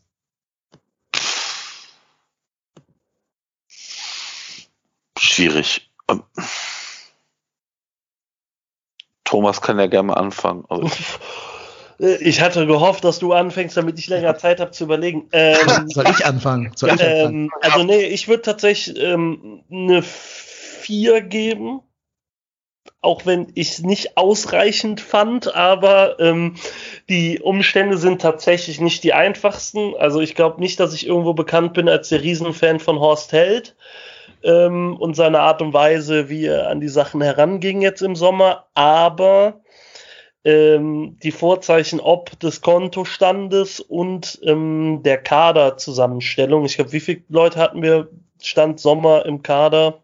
37 oder so. Ja. Mhm. Ähm, das ist halt ähm, eine Herkulesaufgabe gewesen, den Kader zu entschlacken und gleichzeitig irgendwie zu verstärken. Ähm, ist ein Wabonk-Spiel, weil ähm, ich finde, in der Offensive hat man neben den bekannten Gesichtern, nämlich Anderson und Duda, ein bisschen auf Hoff Prinzip Hoffnung gesetzt. Also Wolf scheint eine Verstärkung zu sein, kam aber auch erst sehr spät. Ähm, die anderen kamen auch spät, vielleicht auch alle zu spät, um das richtig hinzubekommen. Was mir halt komplett fehlt, sind Verstärkungen für die Defensive. Also ich glaube, wir haben jetzt über, ich glaube, 35 Gegentore gefangen mit dem, mit dem gestrigen in den letzten äh, Spielen, seit äh, wir das letzte Mal zu Null gespielt haben, also seit Schalke in 15 Spielen 35 Gegentore. Ähm, und die wir verstärken die Abwehr mit Jannis Horn und Frederik Sörensen, weil sie halt einfach da sind. Wir haben, haben noch Vertrag, die Jungs. Toll. Das ist zu wenig in meinen Augen. Mhm. Ja, gehe ich mit. Also vielleicht machen wir einmal ganz kurz ähm, den Überblick für jetzt jeden Hörer und jede Hörerin, die es nicht komplett am Schirm hat. Wir mussten ja unfassbar viele Spieler erstmal loswerden, aber wir haben dann neu geholt fürs Tor Ron Robert Zieler. Wir haben Sebastian Andersson und André Duda mit den äh, ähm, äh, Cordoba-Millionen geholt. Haben dann Dimitris Limnios von PAOK Saloniki gekauft und Marius Wolf ähm, ausgeliehen. Ich glaube ohne Kaufoption, ne? Oder das weiß ich gar nicht, ob er eine hat oder nicht. Auf jeden Fall ist er erstmal nur geliehen. Und es gab halt ein paar Rückkehrer, wie schon die erwähnten Janis Horn und ähm, Sally Oetschan und Frederik Sörensen, die den Kader verstärkt haben. Und es wurden ein paar Jugendliche von unten hochgezogen und haben Profi Profiverträge bekommen. Allen voran Sava Cestic, und irgendwo in diesem Verein spielt auch immer noch Joao Queiroz rum. Das, das Phantom, das portugiesische Phantom ist auch zurückgekehrt und ist immer noch im Verein. Aber der muss ja in einem so himmelschreien schlechten Zustand sein, dass er nicht mehr für die U21 in Frage kommt. Naja, abgegeben haben wir. Ähm, du hast noch Arokodare vergessen. Richtig, ich habe Tolo vergessen, genau. Tolo ebenfalls äh, geliehen, aber mit Kaufoption kann verpflichtet werden. Genau. Abgegeben haben wir eine ganze Menge. Ähm, wir mhm. mussten Marc Uth abgeben, weil die Leihe ausgelaufen ist. Wir haben Bürger Westrate zurück nach Antwerpen verliehen, Niklas Hauptmann nach Kiel verliehen, Toni Leistenwas Leis, äh, Laie ist geendet. Wenn man sich das gerade beim HSV so anguckt, kann man auch sagen, vielleicht gerade rechtzeitig. Ähm, Kingsley Schindler wurde nach Hannover verliehen. Thomas Ostrak, Brady Scott, Marcel Risse ebenfalls verliehen, Lasse Sobich verliehen, Louis Schaub verliehen. John Cordoba hat uns gegen kleines Entgelt verlassen, gegen 15 bis 17 Millionen. Man hört verschiedene Zahlen. Also quasi der Königsabgang mehr oder weniger. Ja, und Terodde wurde Geld bezahlt, dass er den HSV zum Aufstieg schießen darf in Zukunft. Das sind so die, die Dinge. Also es ist jede Menge passiert. Ne? Es hat sich total viel auf beiden Seiten getan. Wenn man natürlich sagen muss, bei der Abgangsseite, die kommen halt alle wieder. Ne? Bis auf Terodde und Cordoba so gefühlt kommen die, kommen die alle wieder. Plus die beiden Laien, die geendet sind. Aber nächstes Jahr stehen da wieder die Hauptmanns und, und Sobichs dieser Welt auf der Matte. Aber gut, ähm, ich glaube, es macht mehr Sinn, jetzt auf die, auf die ähm, Zugänge zu schauen. Ich wollte damit nur darlegen, dass Horst Held auch bei aller, aller Kritik, die man vielleicht an ihm haben kann, auch einen schweren Job hatte. Ne? Du musst erstmal diese ganzen jetzt böse gesagt Kaderleichen loswerden, die uns, liebe Grüße, Armin Fee und Alex Werde da eingehandelt haben. Ähm, ja, so, da hat er, glaube ich, einen ganz guten Job gemacht, die alle irgendwie an den Mann zu bringen. Auch die ganz aussichtslosen Fälle, bis auf eben Kerosch, haben ja alle da noch eine, ein, ein neues Zuhause gefunden. Man muss auch sagen, die meisten von denen spielen bei ihren neuen Vereinen, glaube ich, gerade wenn sie nicht verletzt sind. Das ist ganz gut für die Jungs und das freut mich ja auch und kann ja potenziell auch dazu sorgen, dass sie irgendwann nochmal Verstärkungen werden sollen, wie jetzt zum Beispiel Janis Hornia zumindest Spielzeiten bekommt ähm, nach der Laie. Ja, aber wir schauen jetzt mal zusammen auf die Zugänge. Da hat Thomas schon gesagt, er hätte sich dringend gewünscht, dass für die Defensive noch mehr passiert ist. Stimmst du ihm dazu, Marco? Ja, auf jeden Fall. Also ich, ich ähm, wie gesagt, den, den Wolf-Transfer ich, ich kann das noch nicht so ganz nachvollziehen, wieso man auf der Seite Limnios holt und dann Wolf. Ähm, pff, ich bin da noch so hin und her gerissen. Also klar, vielleicht musst du ihn holen, wenn du ihn bekommen kannst. Ähm, fand die Transfers, also die, die Neuzugänge, okay, aber halt, die müssen auch erstmal zeigen, also ich sag mal, Anderson und Duda, da, da wissen wir, was wir ungefähr bekommen. Bei Wolf wenn der gut drauf ist, wissen wir das auch, aber der ist ja, ich sag mal, jetzt nur ausgeliehen. Und der Rest ist halt so, du, du weißt halt nicht, was dich erwartet. Also das, das kann natürlich funktionieren, dann hast du da vielleicht einen guten, aber wenn es nicht funktioniert, dann hast du da nächstes Jahr auch so einen, so einen Spieler wie so ein Birger Fastrete, der nicht funktioniert hat und den du dann für, für weniger Geld oder für, für noch draufzahlen wieder irgendwo hinschickst. Ähm, da sind wir hier große Meister. Also ich meine, du hast ja die, die Laien vorgelesen. Da haben wir auf jede Laie Geld draufgelegt. Und das sind alles Spieler, die werden sich nicht signifikant weiterentwickeln und werden uns nicht im nächsten Jahr zwei Millionen Euro einspielen. Wahrscheinlich noch nicht mal in Summe zwei Millionen Euro. Und wahrscheinlich musst du diese Moves machen, weil du halt an Spieler nicht drankommst, die dich weit, die dir in der Bundesliga weiterhelfen würden, weil, wie gesagt, ich glaube, dass wir ja an dem einen oder anderen noch dran waren. Marco Richter und wie sie alle hießen. Mario äh, Götze. Äh, ja, Mario Götze oder ähm, hier, wie hieß er aus Nürnberg? Äh, Robin Hack. Ja. Und, und ich meine, das hat ja Gründe, warum sind die nicht gekommen?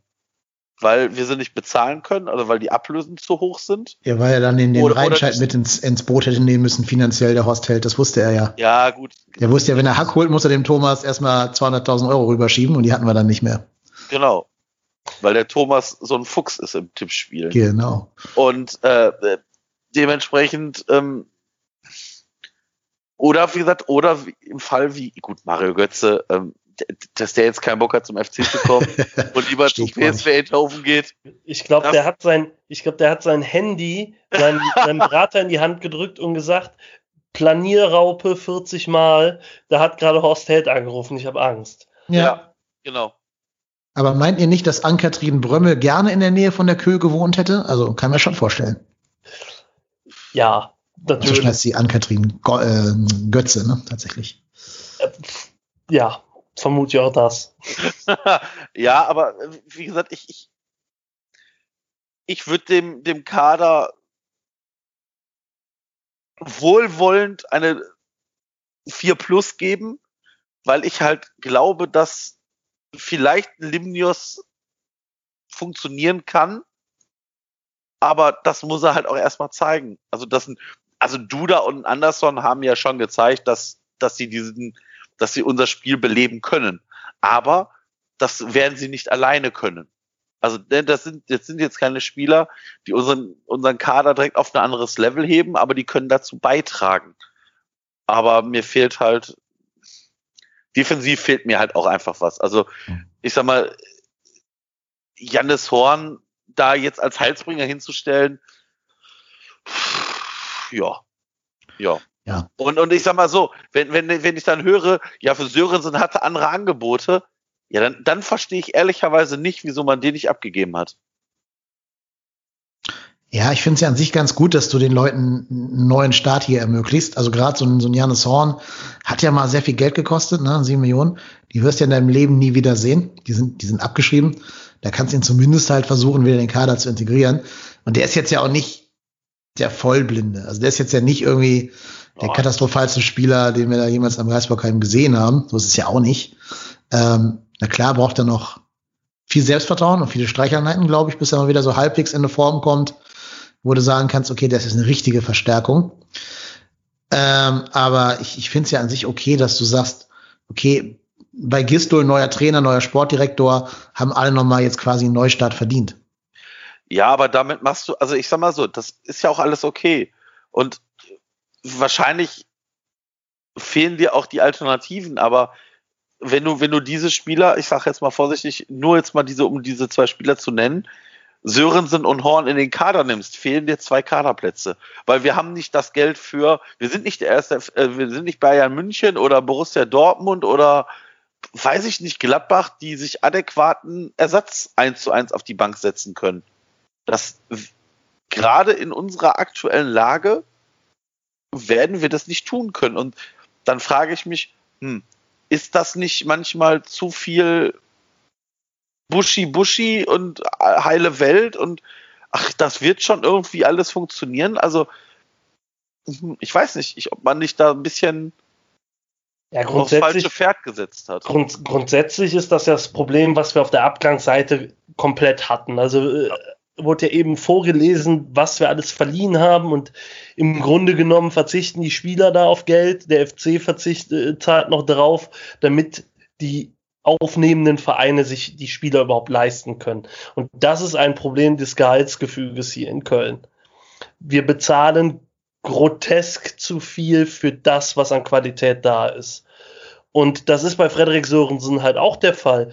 Klar kann man immer sagen, es gab andere Angebote oder so oder was weiß ich nicht. Dann wird ist ja auch alles öffentliches Ballyhu. Du wirst ja nicht sagen, wir haben den angeboten wie Sauerbier, den Kerl, aber selbst in Litauen wissen, wissen die, dass der keinen geraden Ball spielen kann. Das erzählst du der Öffentlichkeit ja nicht.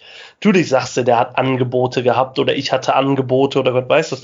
Nur am Ende des Tages schauen die auf die Zahlen und dann kriegst du beim FC das Geld, was du nirgendwo anders mehr kriegen würdest. Deswegen stehen Leute wie Lasse Sobich nächstes Jahr wieder auf der, auf der Matte, wie Louis Schaub. Egal, was man von denen, was man im Einzelnen von den Leuten sportlich hält, aber sie sind kein integraler Bestandteil dieser Mannschaft und sie sind qualitativ jetzt nicht gesetzt in einem 18er, 20er Kader in der Bundesliga. Wir bezahlen sie aber alle, als wären sie Stammspieler in der Bundesliga.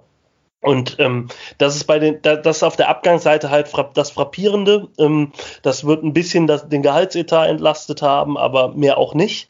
Da werden noch keine Werte erhalten oder geschaffen, so leid es einem tut. Das ist halt nur Verlagerung des Problems um ein Jahr.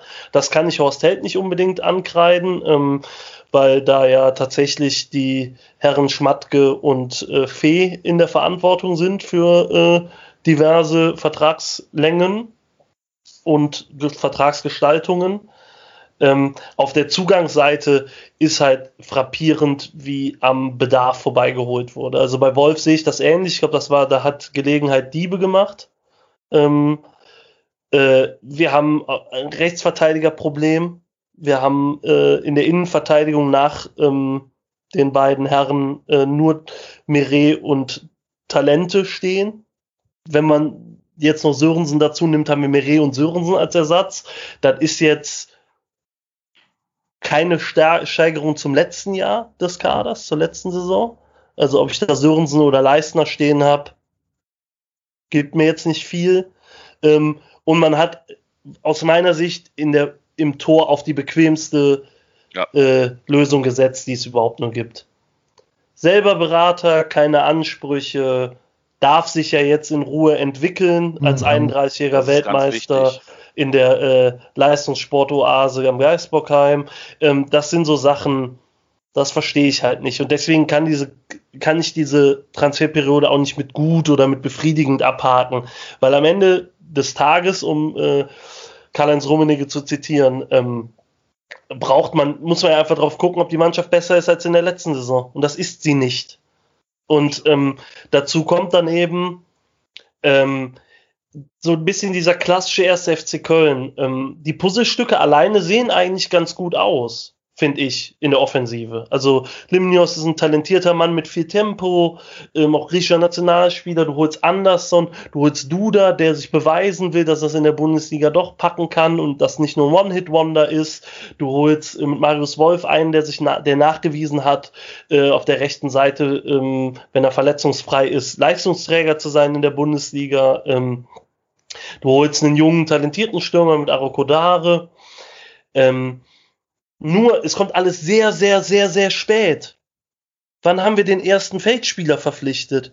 Zwei Tage, drei Tage vom ersten Saisonspiel? Mhm. Ja. Lag das nicht vielleicht daran, dass nicht klar war, was mit Cordoba passiert genau, wurde? Genau, natürlich genau, ja. das, sind das auch Umstände und keiner kann was dafür, dass Dimitris Limnios sich mit äh, ähm, Corona infiziert und dann drei positive Tests abliefert oder sowas. Aber das ist so dieser klassische FC. Erst hast du kein Glück und dann kommt auch noch Pech dazu. Aber immer Pech ist halt auch un ist auch fehlendes Können. Und wir haben eben über Namen gesprochen. Richter, Hack, wenn ich überlege, was da für Summen genannt wurden, der FC soll 8 Millionen für Richter geboten haben. Ich frage mich halt immer, wo dieses Geld herkommt. Ja. Das wären also, doch quasi die Cordoba, die jetzt für Anderson draufgegangen sind, oder? Die Summen wären das Ich, ich gehe davon aus, dass wir für Anderson und Duda das bezahlt haben, nur also es wird auch oft äh, das Argument gebracht, der FC ist klamm, der FC ist dieses. Wir haben aber trotzdem 20 Millionen rausgeballert Mhm. Ja. im Sommer. Ja. Ne? Also, das ist jetzt nicht, als hätten wir keine Wahl gehabt und mussten uns den erstbesten ablösefreien. Wir gucken mal bei transfermarkt.de durch. Wer hat noch keinen Vertrag? Ähm, wer hat den größten Marktwert? Den holen wir uns ähm, holen, sondern wir haben ordentlich Geld investiert. Und ich, also, ich halte Duda für einen guten Kicker. Ob das ein Kicker ist, der in das passt, was Markus Gistol haben will, da kann man sich schon wieder sehr herzhaft drüber streiten. Ähm, dass Sebastian Andersson ein guter Bundesliga-Stürmer ist, hat, hat er letzte Saison nachgewiesen. Dass er auch eine Art dessen spielen kann, was Gistol haben will, haben wir auch schon gesehen. Ähm, ob das alles ausreichend ist und ob die Preise, die wir bezahlt haben, dafür äh, gut sind, weiß ich ehrlich gesagt nicht. Also wir haben trotzdem, wir haben ziemlich viel Geld in die Hand genommen und dieser Kader ist eine einzige Baustelle. Mhm. Und das Ja, ist ja. halt eine bittere Bilanz. Klar, wussten alle, es wird kein leichter Sommer, die Cordoba-Vertragssituation und so war ungeklärt und eigentlich war klar, ich glaube, der will sich finanziell verbessern, das würde er beim FC nicht können. Aber man hat sich auch sehr lange auf A-Lösungen eingeschossen, die am Ende dann nicht kommen. Ne? Die Namen Ud, Hack sind alle gefallen. Also das sind halt, das waren die A-Lösungen. Und auf Marc Uth hat man wochenlang gewartet, um dann mehr zu bezahlen für einen Spieler, als man für Marc Uth hätte wahrscheinlich investieren müssen ganz am Anfang. Hm, Das stimmt. Also, Also, ich, ab, also nur von der Ablöse, nicht vom Gehalt Ja. oder Gott Ja, weiß was. ja, ja, ja. Aber von der Ablöse hätten wir die sieben Millionen am Anfang im, des Sommers Schalke in die Hand gedrückt, hätten die gesagt, nimm, geh, Marc, geh, ab, geh mit Gott, aber geh. ja, da hatten wir Ja. sie halt noch nicht, die sieben Millionen. Ne? Die Ja, mussten ja, wir erstmal generieren. aber, das ist Ne, ist dann halt so, ist dann halt wieder aus meiner Sicht der klassische FC. Die Entscheidungen an sich alleine, isoliert betrachtet, sind alle vertretbar, sind in Ordnung. Das große Ganze ist ein, die, ich bin mit der Gesamtsituation unzufrieden. Ein einziges, ich bin mit der Gesamtsituation unzufrieden, ist es dann halt. Mhm. Wobei ich ehrlicherweise sagen muss, ähm, nicht zu holen, halte ich für gar nicht mal verkehrt. Also für, für das Geld, was Schalke haben wollte, und das waren ja sieben Millionen plus, hätte ich Uth auch nicht verpflichtet.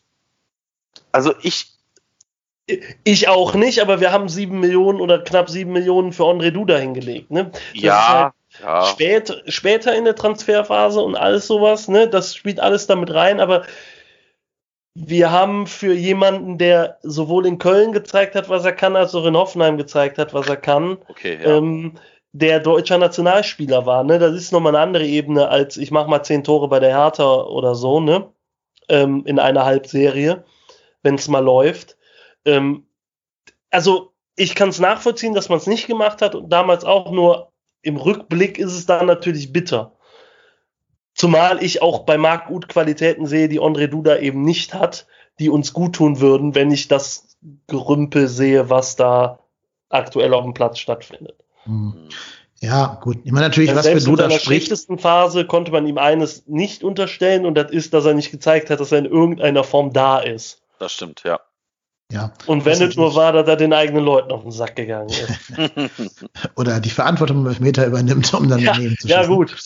Aber na, was halt für Duda spricht, dass er halt fünf Jahre jünger ist. Ne? Also Ja, ja, da kannst du noch hoffen, dass da ein bisschen Wertsteigerung stattfindet. Klar, ne? Also das, das ist tatsächlich, das spielt da mit rein, das ist ja auch okay, sehe ich auch so. Aber so im Großen und Ganzen, also jeder einzelne Punkt, da kann man nicken, finde ich halt immer äh, im, in der Transferphase. Ähm, mir geht der Zieler-Deal halt einfach mega auf den Sack, bin ich ehrlich. Ja, aber der will es doch hier ähm, weiterentwickeln. Der, Ja, will, ja, von genau. Andi, der will von Andi Andi Menger noch was Menger- lernen. Andi Menger macht so gute Würstchen. Ron Robert Ja. strebt eine Würstchenbude äh, an und da muss er beim Andi Menger mal in die, in die Probe gehen. Also, ja, also ich, ganz ehrlich, ich bin auch mittlerweile über den Punkt hinaus, wo ich sowas noch lustig finde. Ne? Das ist halt, wir haben auf der Torwartposition ein großes Problem, wenn ich halt gestern sehe danach, wie Renault hält, auch ja. wenn der an dem Gegentor nicht unbeteiligt ist, aber der holt vorher vier, fünf Dinger extrem gut raus. Ähm, ja, Flo Müller ist Stammtorwart in Freiburg. Da waren genug auf dem Markt, die vermutlich nicht deutlich teurer gekommen wären als äh, Herr Zieler. Ja, im Gegenteil, ne? die wahrscheinlich billiger gewesen wären. Ja. Ich weiß es nicht, waren vielleicht auch in dem Moment nicht verfügbar, nur, weiß nicht, dann ganz früh eine Nummer zwei zu holen, die auch offensiv als Nummer zwei gebrandmarkt wird. Also bei aller Liebe ähm, für die Aussagen, also für die Aussagen, dass man irgendwie auch versucht, mit den Aussagen seinen eigenen Torwart, die Nummer eins zu schützen und sich vor den zu stellen. Nur im Grunde genommen hat man einfach statt Timo Horn, Ron Robert Zieler unterm Bus geworfen, ne? Ja. Und ähm, ja, puh, das ist halt, also ich finde halt, ähm, wenn das die Erkenntnis aus der Analyse war, dass wir im Tor, wir gucken mal, aber eine, eine ambitioniertere Nummer zwei als Thomas Kessler zu holen, sorry, dann verstehe, also dann haben wir es vielleicht auch nicht anders verdient, als das zu sehen, was wir da sehen. Ja, aber ist denn, also ihr, ihr wollt ihr mir allen Ernstes erzählen, dass Ron Robert Zieler eine ambitioniertere Nummer zwei ist als Kessler? Mhm. Also vielleicht, vielleicht von, also das, vielleicht ist, ist äh, Zieler von sich aus ambitionierter, aber wenn du, wenn du keine Chance hast, Nummer, also von der Nummer zwei überhaupt Nummer eins zu werden, dann kannst du da Gigi Buffon hinsetzen. Weil wenn keiner in diesem Verein überhaupt das Interesse hat, im Tor nach Leistung aufzustellen, dann brauchen wir gar keine Nummer zwei verpflichten. Dann hätten wir Julian, dann hätten wir den Kral da hinsetzen können oder Brady Scott oder wen auch immer. Ja, also ich sehe seh, seh ich ja genauso. Also ich habe es nicht für ein, als fairer Wett, äh, als fairer Zweikampf, als fairen Zweikampf empfunden um die Nummer eins. Wurde ja auch dann zwischendurch mal so und mal so kommuniziert, wie jetzt genauso der Stand da sein soll. Ähm, deswegen meine ich eben, die ist die bequemste Lösung. Zieler hat einen Riesennamen, ja. ist äh, Teil des Weltmeisterkaders geworden. Ähm, ist äh, äh war Teil des Weltmeisterkaders, ähm, äh, hat in der Bundesliga gespielt, ist auch äh, kommt aus der FC-Jugend. Das ist wer, wenn wenn ich FC-Verantwortlicher wäre und einfach nur die Schnauze voll habe von Torwartdiskussionen für einen Monat, wäre das der, den ich geholt hätte. Weil da jeder am, auch egal wo, beim Bäcker oder so sagt, ja, jetzt haben sie einen Zieler geholt äh, der wird, der wird schon, der wird dem Horn schon Beine machen. Und offensichtlich ist es nicht so. Also sowohl nicht äh, von der Konkurrenzsituation her, als auch ähm, von der sportlichen Einschätzung her. Ist halt wieder derselbe Berater die bequemste Lösung. Und das ist zu wenig. Das ist aber das, was aus meiner Sicht am Geisbockheim halt fehlt. Das ist keine Leistungsgesellschaft dort. Das ist, ähm, ja, Wohlfühlzone für manche. Mhm. Ja, das hat man gerade auch schon bei der, bei der Frage, wie aufgestellt wird wie nicht. Ne? Da hat man manchmal das Gefühl, dass die, dass die, ähm, dass es nicht um die Leistung geht, sondern um denjenigen, den Gistol vielleicht eher präferiert. Aber apropos, was ich noch als, also ich bin vollkommen bei euch zu sagen, dass die Transferperiode Lücken im Kader nicht geschlossen hat, die hätten geschlossen werden müssen. Das ist außer der Innenverteidigung für mich auch ein echter Sechser, den Namen verdient. Also ein richtig körperlich starker Sechser. Weil ich finde ja tatsächlich, wir haben sehr viele Achter im Kader.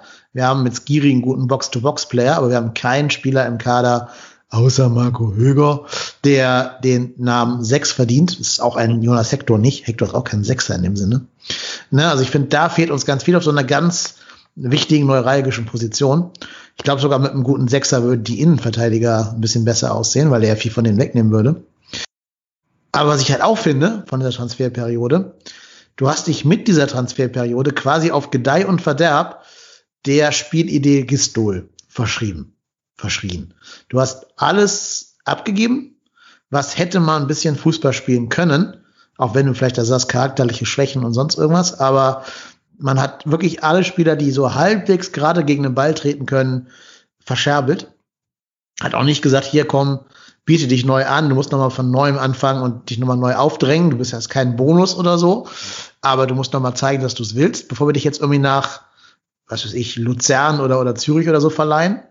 Ähm, und das heißt jetzt halt auch, falls es dann doch zur Trennung mit Gistol kommen sollte, hat danach der neue Trainer eben das Problem, dass da nur halt so, äh, jetzt ganz böse gesagt, so Leichtathleten im Kader stehen, die halt schnell rennen können, aber halt mit dem Ball am Fuß nicht viel anzufangen wissen.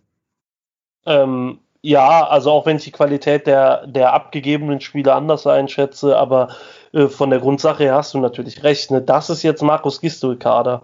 Und ähm, das ist da, oder zumindest in Grundzügen. Also ich sehe zum Beispiel André Duda ist überhaupt kein Gistol-Spieler. Aber ähm, ja, keine Ahnung. Auf jeden Fall ist es so, dass der Kader im, im, im zu 90 Prozent äh, einer ist, der irgendwie ja dieses Chaos-Pressing von Gistol auf den Platz bringen soll. Und äh, ja, dann hast du dasselbe, was du nach der Idee mit Markus Anfang hattest, dass du äh, da mit Ballbesitzfußball versuchst zum Erfolg zu kommen und dann so ein RB Leipzig Amok-Pressing-Trainer holst mit Bayer Lorzer ähm, und jetzt Gistol hast, ähm, der einen qualitativ fragwürdigen Kader hat, mit ähm, der aber in seine Richtung geht, wie er sich vorstellt, Fußball zu spielen. Keine Ahnung. Also ich habe schon lange aufgehört von irgendeiner langfristigen oder längerfristigen Idee, wie der FC Fußball spielen will, äh, ab, unabhängig von Trainern oder sowas zu träumen, weil hier wird grundsätzlich einfach nur nach, ähm, ja, jetzt hätte ich fast gesagt nach Windfähnchen, aber eher nach Situation reagiert. Und ähm, das ist bei, das bei den Trainern so, bei den Spielern auch. Also Wolf ist ja ein Spieler, der, glaube ich, bei Gistol tatsächlich, also der so ein Gistol-Fußball kann. Aber ich glaube, das ist eher so, der ist gerade vom Laster gefallen. Der war halt gerade da. Mhm. Und ähm, bei Duda ist es eher andersrum. Ne? Also da war es irgendwie so ein, so, ah, oh, passt der nicht, aber das ist ein Spielertyp, den wir so nicht im Kader haben. Ähm, und der will da weg und wir sind eh gerade mit Cordoba mit denen im Gespräch, dann nehmen wir den halt auch mit. Und ich habe hab bei Duda das Gefühl, der war eher so ein bisschen Verhandlungsmasse von Hertha. Ja, ja, ja, ja, genau sowas halt. Ne? Und ähm, das ist halt so, ist halt nichts Halbes und nichts Ganzes. Und ähm, das fällt uns immer wieder auf die Füße. In anderen Bereichen arbeitet man halt deutlich besser. Also in anderen Vereinen, nicht in anderen Bereichen beim FC, das wäre ja, noch schöner. Der Nachwuchsbereich ist doch ganz, ganz Ja, gut, ja, das tatsächlich, ja. Aber ähm, du arbeitest, also keine Ahnung, du musst ja nur nach Freiburg gucken oder nach Augsburg oder sowas, ne? Können alle drüber lachen, dass die da irgendwelche drei über 30-Jährigen äh, äh, ablösefrei geholt haben. Ich hätte jeden einzelnen von den dreien gerne beim FC im Kader. Ganz ja. einfach. Wenn, wenn du den, den Santa Maria spielen siehst, das habe ich ja. beim FC schon lange nicht mehr gesehen. Nee, diese nein. Art von Fußball. Und ähm, ich, beim Sechser, was du eben meintest, bin ich ein bisschen anderer Meinung, ähm, also beziehungsweise nicht anderer Meinung, was Neuzugang dort betrifft. Aber ähm, wir haben gute Sechser, aber wir haben Sechser, die sich sehr ähnlich sind in den Spielertypen. Also ähm, Hector und Skiri sind halt gleichen sich vom Qualitätsprofil sehr, um äh, sich da vernünftig ergänzen zu können. Also da fehlt tatsächlich ein 1,90 Schrank, der dem Gegner auch mal wehtut auf der Position. Und das haben wir nicht. Und ähm, nee, deswegen ist halt alles nichts Halbes und nichts Ganzes. Und dann sitzt man am Ende da und fragt sich wieder, warum hat es nicht gepasst, was wir da zusammengebaut haben?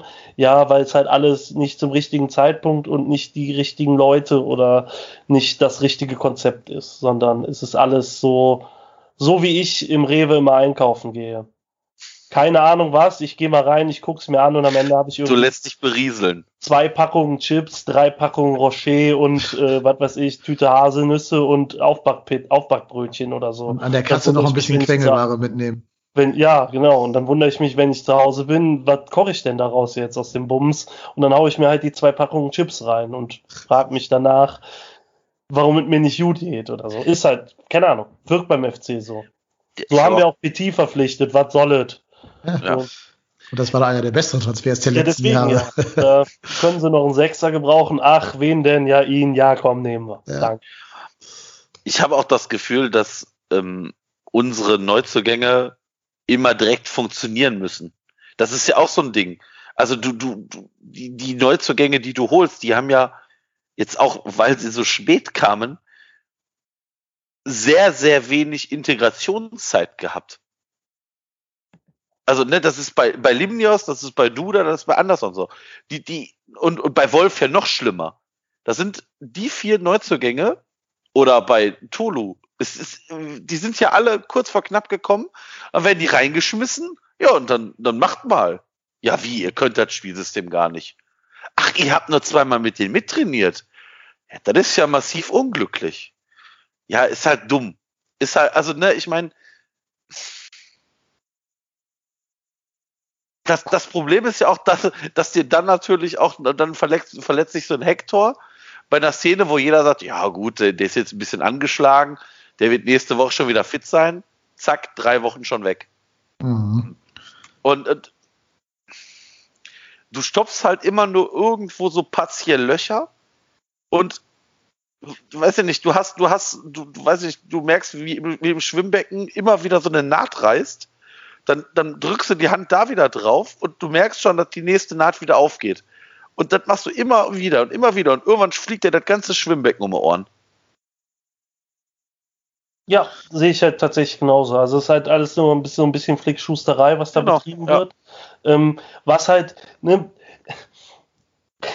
kann ich auch Horst Held nicht vorwerfen, weil drei Viertel dieses Kaders halt auch nicht seine Idee ist. Ich sehe aber halt auch nicht, dass abseits der Nöte und Zwänge, die man hat aktuell, in gewissermaßen ein Masterplan besteht bei Horst Held, wie der FC denn in drei, vier Jahren aussehen soll.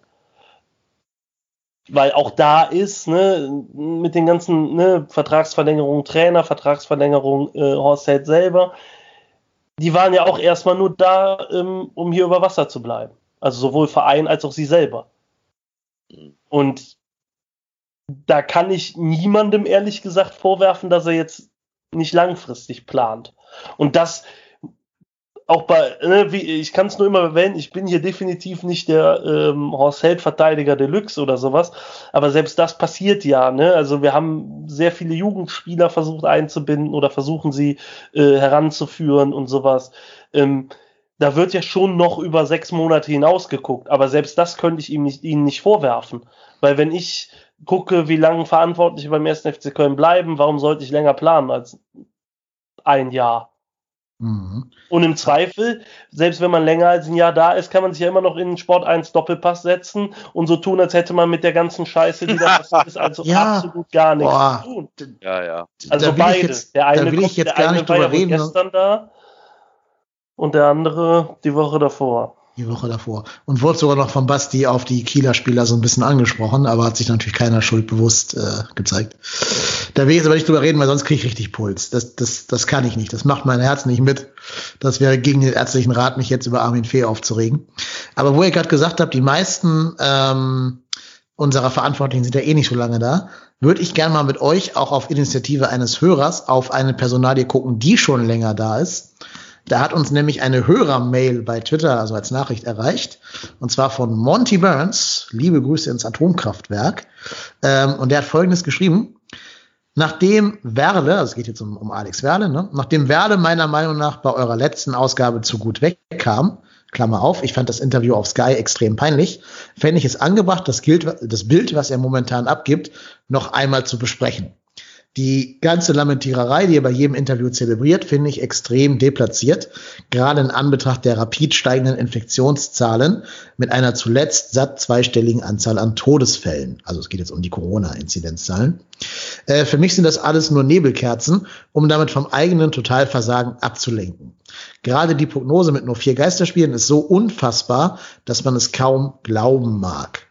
Das würde ich gerne mal einfach als Diskussionsimpuls jetzt so in den Raum stellen, wie der Monty Burns das geschrieben hat und euch da bitten, eine Stellung zu abzunehmen. Ja, hat er nicht ganz unrecht. Also ich meine, ich glaube, dass für alle Vereine es extrem schwierig war, diese Saison wirklich zu kalkulieren. Wenn das wirklich so ist, dass der F, also das weiß ich halt nicht. Ne? Also wenn das wirklich so ist, dass der FC nur mit wie viel vier Geisterspielen kalkuliert ja. hat, dann können wir den nächsten Scheiterhaufen aufbauen. Und dann sitzt da so ein, so ein Mann aus Stuttgart drauf. Also das ist ja, das ist ja dumm. Ähm, ich, wie gesagt, ich fand das Interview, das, also die Interviews von bei Sky sind ja selten von hoher Güteklasse. Ich fand das, was Alex Werle gesagt hat, nicht so dramatisch. Er hat halt einfach gesagt, ja, er kann es nicht verstehen, dass zum Beispiel in Frankfurt bei einer Zahl von, oh, keine Ahnung, wie, wie hoch war es? 50? Drei, nee, 43 hatten die zu 43, äh, äh, 15.000 Leute im Stadion sind und beim FC nur 300, weil, weiß ich nicht, 34, irgendwas war. Ja, kann man sich natürlich drüber aufregen, kann man sich drüber ärgern, aber dann ist das halt so. Ich meine, das sind, ne also ich glaube auch, dass das Nebelkerzen sind. Und ähm, Alex Werle ist mir schon einmal in diesem Jahr so massiv aufgefallen, als er gesagt hat, naja, ich kann da ja alles gar nichts für. Da habe ich mir gedacht, so, ach so, du bist nicht schon so lange zweiter Geschäftsführer. Ach so, das ist aber interessant. Das würde mich aber mal interessieren, was denn so in den, was du so in den letzten Jahren mit unterschrieben hast, weil, also, dass Alex Werle jetzt keinen Spieler aktiv scoutet, das sollte jedem klar sein, aber dass der als zweiter Geschäftsführer immer mit im Boot ist, wenn es so um Entscheidungen geht, das sollte doch mittlerweile klar sein. Und da kann er sich nicht rausreden. Das wird er versuchen, das wird er aber höchstwahrscheinlich, hoffentlich nicht schaffen. Und ähm, es gab mal eine Zeit, da bin ich ganz ehrlich, da ging es darum, dass Stuttgart äh, Interesse dran hatte, Alex Werle zu holen. Da habe ich gedacht, wenn das passiert, dann gehen hier die Lichter aus. Jetzt wäre ich froh, wenn dieses Interesse da wäre, weil er vielleicht nachdenken könnte, dahin zu gehen. Also ich bin ehrlicherweise so ein bisschen überdrüssig dessen, was Alex Werle so von sich gibt. Ähm, ja, ich versuche es mal ähm, auf die einzelnen Punkte herabzubrechen. Also ähm, Öffentlichkeitsarbeit, ich finde es extrem nervig, wie immer kommt. Äh, wir haben das als, wir haben das zu akzeptieren, aber ne, warum nicht, keine Ahnung, warum dürfen im Phantasialand äh, so viele Leute rumlaufen? Ja, das Phantasialand ist halt äh, Rhein-Erft-Kreis, ist Brühl, ist nicht Köln. Und ähm, ich habe schon ganz früh als Kind gelernt, dass ich glaube, wenn die Nachbarskinder sich gegenseitig ohne Helm auf die Rübe hauen, dass das nicht bedeutet, dass mein Bruder und ich uns mit äh, Sachen auf den, auf den Kopf hauen sollten, ohne Helm, ohne irgendwas. Ganz simpel. Ne? ähm, man, es gibt eine Verantwortlichkeit, die Leute nehmen die Verantwortlichkeit wahr. Ähm, man kann darüber, ähm, über diesen Richtwert von 35 denken, wie man will. Ähm, vielleicht sollte Herr Werle sich mal dran erinnern, in welcher Position er bei der DFL ist und wer diese, äh, diese Sachen ausgehandelt hat mit der Bundesregierung und den einzelnen Landesvertretern. Da fällt völlig überraschend irgendwann auch der Name Alexander Werle. Ähm, dann hintenrum wieder zu schießen, dass dies oder jenes passiert. Ähm, ich bin auch kein Fan von, ähm, ja, jetzt war das 0,1 unter dem Richtwert. Ähm, jetzt können wir das trotzdem machen oder warum dürfen wir das nicht oder dies oder jenes. Mein Gott, das ist ein Richtwert. Ähm, und wenn die Tendenz dahin geht, dass die Scheiße durch die Decke schießt, sollten vielleicht halt nicht 10.000 Leute ins Stadion rennen. Ganz simpel. Da hat man auch als Verein eine Verantwortungspflicht. Ähm, dieser Verantwortung kommt der FC aus meiner Sicht nicht nach aktuell. Insbesondere Werle in seiner öffentlichen Darstellung nicht. Ähm, selbst ausgehandelte ähm, äh, Leitlinien oder sowas dann in Frage stellt, wenn sie einem nicht passen. Also er kann ja gerne eine bundesweite Sache haben. Ich weiß nicht, wo aktuell ein Inzidenzwert von 250 ist oder so wird man sich in Köln sicher freuen, wenn in Köln keine Zuschauer zum Spiel dürfen, weil in Buxtehude 250 an Inzidenzzahl läuft. Ähm, das hat halt alles seine Vor- und Nachteile. Ne? Es hat uns jetzt getroffen ähm, dabei. Ähm, hätte man mit rechnen können aus meiner Sicht. Also diese Planung ist ähm, wow. zeigt mir aber halt auch mit dem ganzen Kram, der im Sommer abgelaufen ist, ne, man erinnert sich an die Dauerkartendebatte und sowas, dass offensichtlich die Finanzen beim FC aktuell extrem auf Kante genäht sind. Ähm, so viel zu dem Thema, wir stehen ja so hervorragend da, dank Alex Werde. Ähm, das war vielleicht einmal so, wobei man über seine Verdienste da auch ähm, auch kritischere Sachen hört als nur äh, der, der tolle Alex ähm, rund um den Verein. Aber ähm, von dieser Ausgangslage sind wir meilenweit entfernt. Und wenn ich aus Mainz höre, wir werden Zahlen präsentieren, da gucken andere äh, blöde aus der Wäsche, wenn du nach Freiburg guckst oder oder oder. Ähm, da wird solide gewirtschaftet. Das wird beim ersten FC Köln aktuell definitiv nicht. Und ähm, der dritte Punkt bei Alex Werle ist natürlich sein Wirken und seine Verantwortlichkeit im Verein beziehungsweise in der KGAA selber. Und ähm, Horst Held ist der zweite Geschäftsführer, den er sich quasi ausgesucht hat neben sich, ähm, nach Armin Fee. Da, er war äh, schon da, als das Zerwürfnis zwischen Stöger und Schmatke da war. Ähm, man kann sich aus Verantwortlichkeiten nicht ewig herausreden. Ähm, und das galt für Klaus Horstmann 2011. Klar kannst du immer sagen, Wolfgang Overath wollte, dass das gemacht wird, deswegen habe ich es gemacht. Ähm, ist aber auch kein gutes, kein gutes Arbeitszeugnis. Und das ist es bei Alex Werle aktuell auch nicht. Ne? Man muss die Entwicklung dieses Vereins halt einfach sehen. Man kann nicht sagen, ja, aber ne, bis 2016 haben die klasse Arbeit gemacht. Ja, bis 2016 haben auch, hat auch das Präsidium halbwegs vernünftig funktioniert und vor allen Dingen öffentlich funktioniert und dadurch Jörg Schmatke noch funktioniert und Peter Stöger, die sind aber auch alle nicht mehr beim ersten FC Köln. Mhm. Und ob wir auf der Position eines Finanzgeschäftsführers beim ersten FC Köln einen derart hochbezahlten Strippenzieher brauchen wie Alexander Werle, weiß ich nicht der mittlerweile eine extreme Ausmacht hat. Ne? Man darf nicht vergessen, es steht unwidersprochen im Raum, dass Alexander Werle einer Vorstandsweisung nicht nachgekommen ist oder nicht nachkommen wollte bei der Trennung vom Mediendirektor. Es stehen andere Sachen im Raum. Ne? Das sind halt, da, da weiß ich nicht, wie das Arbeitsverhältnis noch ist zwischen, zwischen äh, Vorstand und Geschäftsführung. Das sind Dinge, wir haben es ja auf fc.com auch schon mal geschrieben, da wackelt aus meiner Sicht ähm, der Schwanz mit dem Geißbock. Und das geht halt nicht. Das ist in einer vernünftigen Unternehmensführung nicht möglich. Und klar kann man sagen, Alex Werle ist das Gesicht des Vereins, auch in der Bundesliga hoch angesehen. Das ist tatsächlich so. Ähm, ist auch im großen Teilen des Umfelds groß angesehen. Nur drehen wir den Spieß doch mal um. Das waren auch andere Gestalten beim FC sehr lange. Das war auch Toni Schumacher sehr lange. Ich glaube, der ist immer noch in der Bundesliga hoch angesehen. Das ist auch Jörg Schmatke oder ein Armin Fee. Die sitzen sonntags im Doppelpass und kriegen vielleicht außer von, äh, nicht falsch verstehen, Basti, aber so ein paar dahergelaufenen Blockern halt keinen Widerspruch. Da wird miteinander gelacht, miteinander geschäkert, man ist Teil des Geschäfts.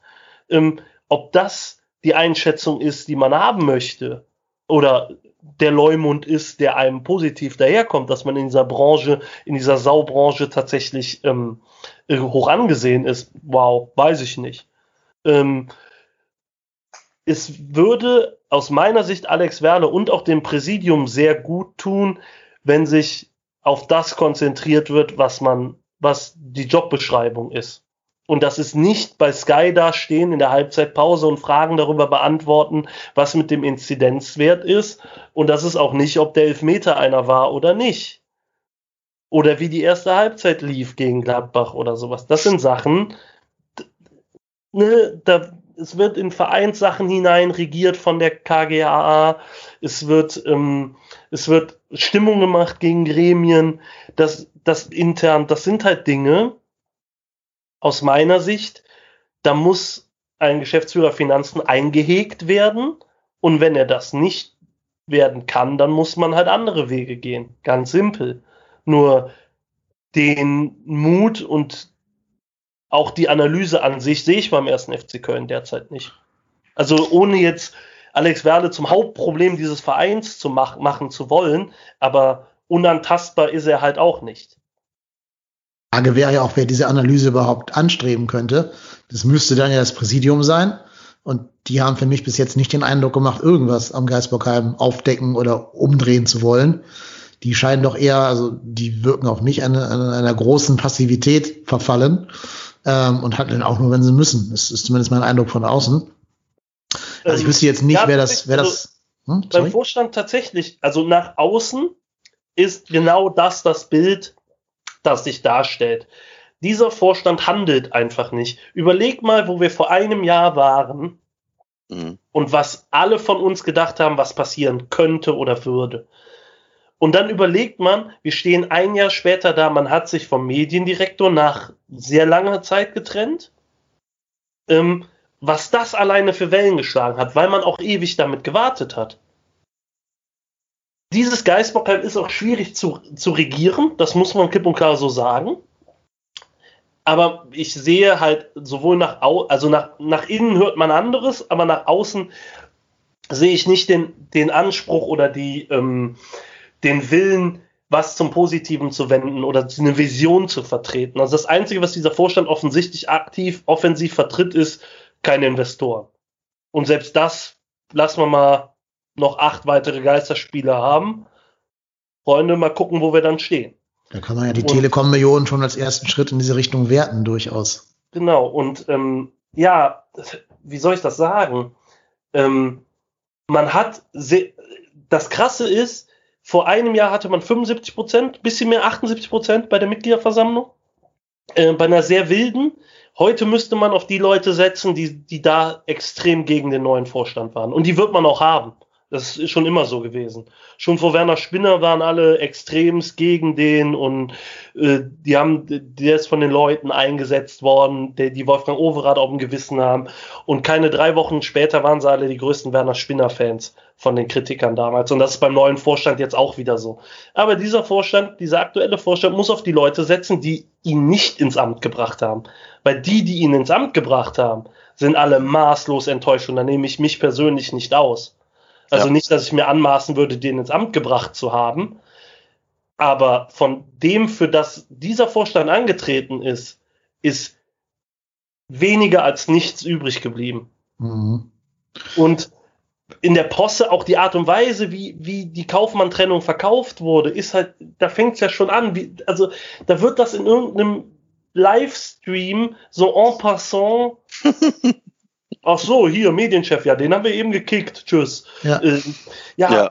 das ist Ja. halt auch unprofessionell. Es gibt immer noch keine Pressemitteilung dazu und, und, und. Das sind alles Dinge, das war schlecht vorbereitet, das war schlecht nachbereitet und, und, und. Und jetzt ist man auch da, als man Zeit hatte zu handeln, Zeit und die Ressourcen hatte zu handeln, hat man nicht gehandelt, aus welchen Gründen auch immer. Und jetzt handelt man oder könnte oder würde eventuell handeln wollen, äh, zu Zeiten, wo es einfach nicht mehr, nicht mehr möglich ist. Auch finanziell nicht. Also keine Ahnung. Selbst wenn man zum Gedanken kommt, Alexander Werle ist der Falsche für die Position. Der Kerl hat halt auch noch drei Jahre Vertrag. Vier Jahre. Mhm. Drei. Was bezahlt man da an Abfindung? Das kann der Verein sich nicht mal ansatzweise leisten. Gut, man könnte natürlich Alex Werle sagen, spar mal bitte vier, fünf Millionen ein. Wofür sagen wir dir nicht? Das sagen wir dir dann. Ist Ja. eine Überraschung, wenn du es geschafft hast. Keine Ahnung. Nein, aber das funktioniert ja nicht. Das ist Ja. aktuell halt auch undenkbar.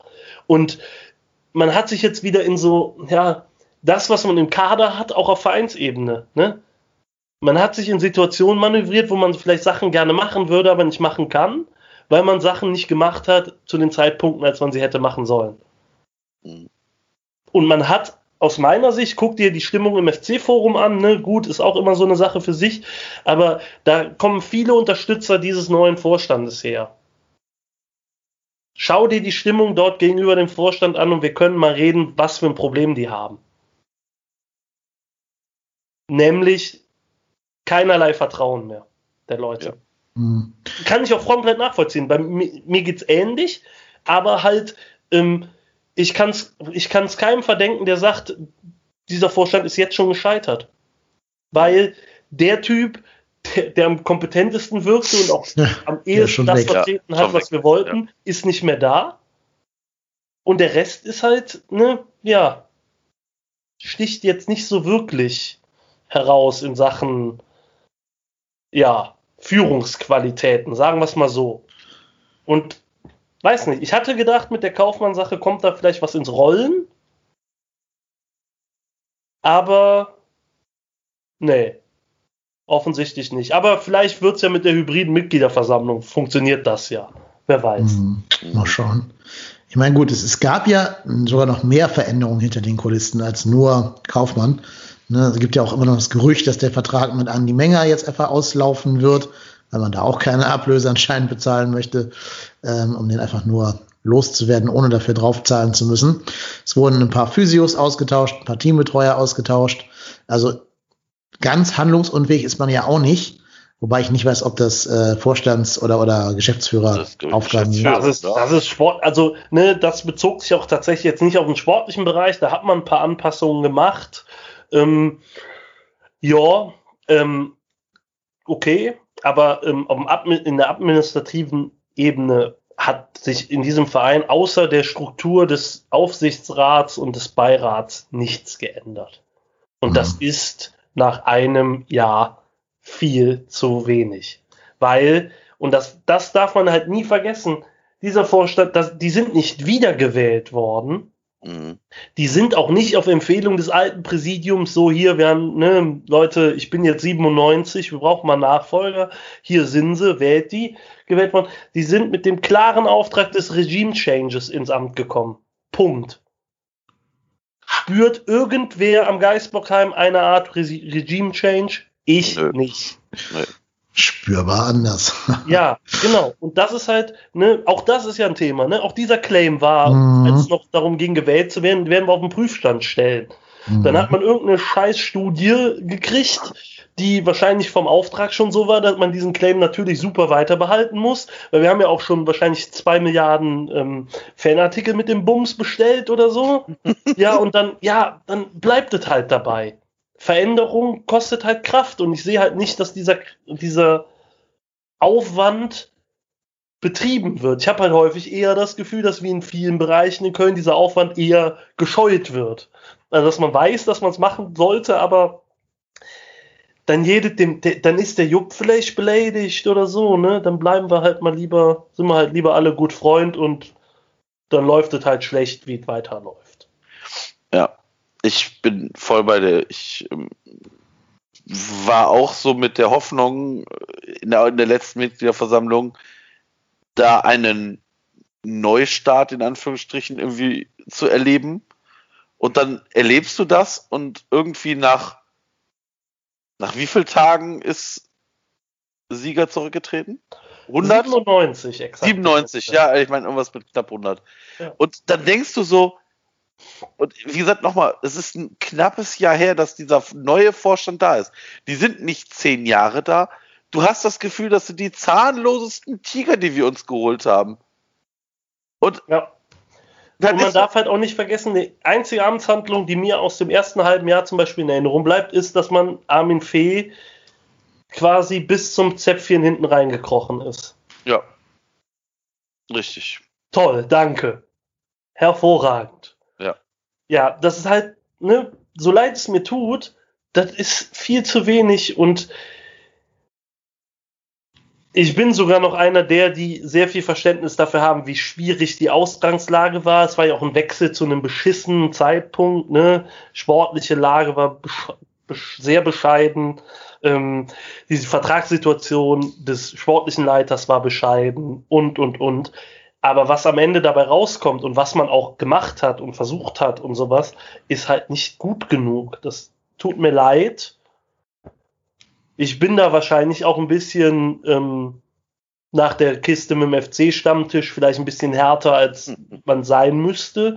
Aber ich sehe halt einfach nicht viel Positives. Stattdessen, gut, wir haben sehr drüber gemotzt, wie sich das alte Präsidium häufig in den Vordergrund gespielt hat, gerade Toni Schumacher. Ähm, also vom unserem aktuellen Präsidium haben wir in den letzten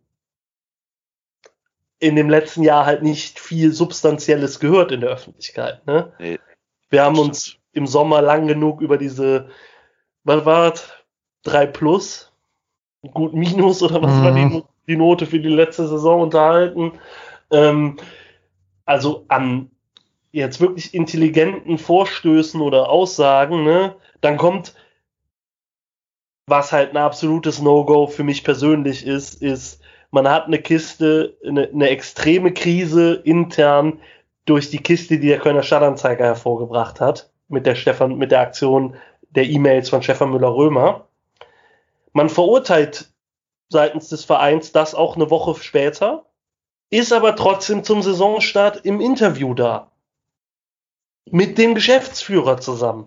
Ja. Das sind Sachen, also bei, keine Ahnung, bei allem, bei aller Streitigkeit darüber, auf welcher Seite man steht in diesem Konflikt, aber ich kann als Verein nicht sagen, das, was der Kölner Stadtanzeiger da gemacht hat, Freunde, das geht gar nicht. Vertrauliche E-Mails sind vertrauliche E-Mails. Sitz aber schon Tage bevor ich diese Verurteilung mache, sitze ich bei denen zum Interview parat. Das geht nicht. Das ist einfach, also da, weiß nicht, vielleicht bin ich da nicht Politiker genug für, für sowas, aber ich verstehe den, den, das Gewese da nicht. Ja, das Problem in Köln ist ja immer, dass du dir die Medien halt nicht zum Feind machen darfst, ne? Weil die, ja, aber die entscheiden halt über deine Wohl und Wehe.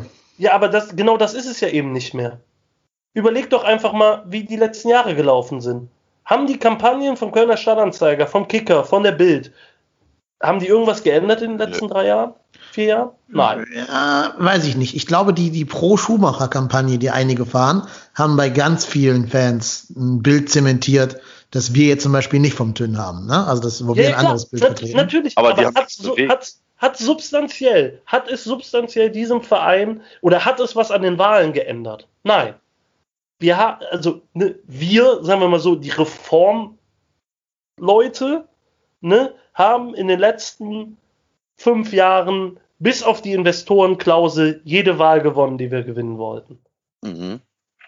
Ja, stimmt. Und das verstehe ich halt nicht. Ich verstehe es auch nicht, wie man sich im Wintertrainingslager als einziges äh, Interview äh, letztes Jahr hinsetzen kann mit der Bildzeitung, nach all dem, was da vorgefallen ist vorher. Ja. Das darf man halt alles nicht vergessen. Und das ist halt auch was. Ne? Man kann ja dazu stehen, wie man will, aber ich raffe es nicht, wie man sich von Leuten permanent ans Bein pinkeln lassen, lassen kann, um sich nachher noch mit denen hinzusetzen. Und selber weiß, äh, keinen in Köln interessiert die Bildzeitung. Ja, schön wär's, darum ne? Aber ob Ja, es so ist in Köln so. Es ist in Köln so. Es ist vielleicht bundesweit mag es anders sein, aber in Köln macht die Bild keine Stimmung. Die ziehen keine Salami vom Brötchen. Das ist halt so. Und keine Ahnung, ich glaube auch nicht, dass der Stadtanzeiger ein großes Echo erzeugen kann. In Verbindung mit dem Kicker vielleicht und und und, aber das muss man halt auch mal aushalten können. Ich habe nicht gesehen, dass dieser Verein es aushält, dass dieses Präsidium es aushält und das hat, ähm, also unab wie gesagt, unabhängig auf welcher Seite man da steht, aber wenn ich nachher als Verein sage, das ist nicht okay, was die da gemacht haben, wow, dann ist das dieses sehr unterwürfige Verhalten da echt nicht, nicht meins. Ist nicht die Art und Weise, wie ich, äh, wie ich meinen ersten FC Köln sehen wollen würde. Ja, generell kann man natürlich Interviews der Bildzeitung gegenüber sehr kritisch sehen, auch unabhängig von irgendwelchen ähm, Kampagnen oder auch nicht. Also da müsste man als Verein überhaupt überlegen, ob man da nicht auch mal Haltung zeigen wollte. Ist, ist doch, ist doch äh, Premium-Sponsor. Ich weiß Ja, nicht, ja, I know. gestern ich schon wieder auf der Bande gelaufen. Ist doch Ich alles weiß. super. Alles super, genau. Das ist ja auch genau das Problem, dass ich eben, da habe ich jetzt gerade nicht geschafft, was zu, zu sagen, weil ihr euch da so äh, so viele gute Punkte angesprochen habt. Ähm, aber wenn ich noch ganz kurz auf diese Inzidenzzahlen zurückkommen kann bei Corona, das ist halt genau das, was mir da bei Werde fehlt. Einfach dieser Schuss Demut zu verstehen, dass wir gerade eine weltweite Pandemie haben, die jeden Menschen wahrscheinlich auf der gesamten Welt irgendwie tangiert, außer in Neuseeland oder so, ähm, wo jeder Mensch Einschränkungen hat, wo manche Menschen arbeiten gehen müssen unter Risik äh, unter dem Riskieren ihrer Gesundheit. Ne? Also ähm, jeder Mensch, der irgendwie noch in einem Beruf arbeitet, wo er Kontakt mit Kunden, mit Personal, mit Personen hat, geht gerade ein großes gesundheitliches Risiko für sich selber ein. Und Herr Werde sagt halt, na, ich hätte aber schon gern 1000 Leute im Stadion oder 20.000 oder 50.000. Das passt für mich nicht mit politischen oder mit Quatsch, mit ähm, gesellschaftlichen Realitäten zusammen, die gerade in Deutschland existieren. Und da fehlt mir einfach diese Demut, über sein eigenes Ressort hinaus zu gucken und nicht zu denken, okay, ich werde in der nächsten Mitgliederversammlung an den Zahlen gemessen, sondern zu sagen, ja, wenn es das Opfer ist, das wir bringen müssen, dann müssen wir halt hier vor 300 bis 0 Leuten spielen, wenn das dazu beiträgt, das Infektionsgeschehen ähm, runterzudrücken. Und nicht sich hinzustellen, wie ihr auch gerade schon gesagt habt, und zu sagen, ja, aber in der Philharmonie waren tausend Leute. Das ist genau die Argumentation, die mir meine Achtklässler gegenüber bringen. Die sagen dann, also wenn ich dann sage, hier, Yannick, quatsch nicht, dann sagt der Yannick, aber warum? Der Finn quatscht doch auch. Das ist genau die gleiche Logik. Und nach dem Motto, ja klar, aber wenn du quatscht und du erwischt wirst, kannst du nicht sagen, ein anderer hat's auch gemacht, du wurdest gerade erwischt. So. Ähm, da ist doch vollkommen wurscht, was die anderen gemacht haben. Und dass sich halt ein Herr Werle immer noch der Argumentation eines Achtklässlers bedient. Das ist halt traurig und das auch noch so oft. Und dann ist der immer auf Sky. In jeder Vorberichterstattung, die äh, im Rhein-Energiestadion stattfindet, steht da aus irgendwelchen Gründen Herr Werder. Ich weiß gar nicht warum. Ist doch gar nicht sein Job, sich da in Sky hinzustellen. Ist doch gar nicht Teil seiner, seiner Berufsbeschreibung. Da müsste doch eigentlich mal ein Horst Held stehen oder von mir ist auch ein Werner Wolf, der stand ja früher auch schon mal da als, als Präsident der Werner Spinner, sein Vorgänger. Ähm, Verstehe ich nicht, warum er da immer hingeschickt wird an die Front.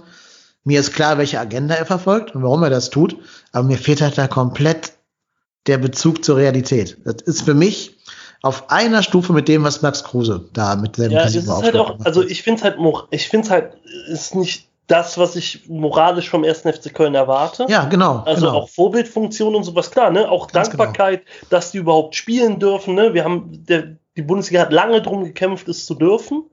Ähm, und jetzt aber so aufzutreten wie ein trotziges Kind, ist halt tatsächlich nicht schön. Aber es passt ins Bild, weil beim Stadionvertrag macht man ja dasselbe. Dieser Stadionvertrag ist ausgehandelt worden von Alexander Werle. Bei jeder erstbesten Gelegenheit steht er da und sagt, viel zu teuer. Werden hier ausgenommen. Ja. In der ja. zweiten Liga habe ich Alex Werle übrigens nie gehört, wie günstig geil dieser Stadionvertrag ist, den er da ausgehandelt hat. ja, sorry, ne, das ist halt so. Aber moralisch verwerflich oder beziehungsweise sehr geil finde ich ja eigentlich auch in der Hinsicht dann, ähm, ja, aber in den Umkreisen, ähm, wo, wo 50 Prozent der Dauerkarteninhaber herkommen, sind die Inzidenzzahlen ja viel niedriger. Ja, geil, also sollen deine Fans, deine Kunden, wie du sie siehst, Alex, ähm, dann ins, ins Risikogebiet einreisen, ja. ähm, um ein bisschen ja. Fußball gucken zu können. Genau. Danke. Da freut sich bestimmt der altersschwache Dauerkarteninhaber aus Prüm oder aus Andernach oder was weiß ich nicht, freut bestimmt den Arsch ab. Ähm, geil, ich darf jetzt nach Köln fahren und in Köln ist der Inzidenzwert irgendwie 2740, aber bei uns ist er null. Also äh, darf ich dahin. Ja, es ist, ich bin ja, also wir sind doch alles mündige Bürger. Ich weiß, dass man vielen wahrscheinlich vorschreiben müsste, dass sie sich die Schuhe zubinden müssen und wie und so. Aber grundsätzlich setzt man doch auf das Ideal des mündigen Bürgers. Und wenn dann der Inzidenzwert meinetwegen 33 ist, aber in der letzten Woche von 21 auf 33 gesprungen ist, dann ist es vielleicht halt auch einfach nicht angesagt, vor verfickten 10.000 Zuschauern zu spielen. Gänzlich abgesehen, ob man das möchte als Fan selber, als Spieler, was weiß ich nicht, aber vielleicht ist das doch einfach nicht klug. Klar, ne, so Agenda-Setting hin und her und auch bei den leeren Kassen, kein Wunder, dass die sich über jeden zusätzlichen Euro freuen und sowas, aber Leute, ey, ich weiß nicht, ob die, die verdienen immer noch sehr, sehr gut alle, ne, wo wir übrigens beim Thema sind, das wir noch gar nicht angesprochen haben. Hat einer von euch was bezüglich Gehaltsverzicht gehört beim ersten FC Köln in den letzten Monaten? Nein. Ich nicht. Nein. Herzlichen Glückwunsch dafür. Das wird dann der vierte Monat werden, den wir voll bezahlen. Ähm, ja, keine Ahnung, die verdienen immer noch ein Heidengeld und draußen laufen Leute rum, die, wie Dennis völlig zu Recht sagte, ähm, ihre Gesundheit aufs Spiel setzen, damit, die, damit wir überhaupt halbwegs zurande kommen. Also ich möchte aktuell nicht in einem Supermarkt arbeiten oder in dies oder jenem und dann stellt sich irgendein Geschäftsführer eines Bundesligisten hin und fängt an halt äh, ja, furchtbar, nur 300 Zuschauer oder sowas, verdienen aber alle ihre dicke Patte weiter. Wie viele Leute von uns sind in Kurzarbeit?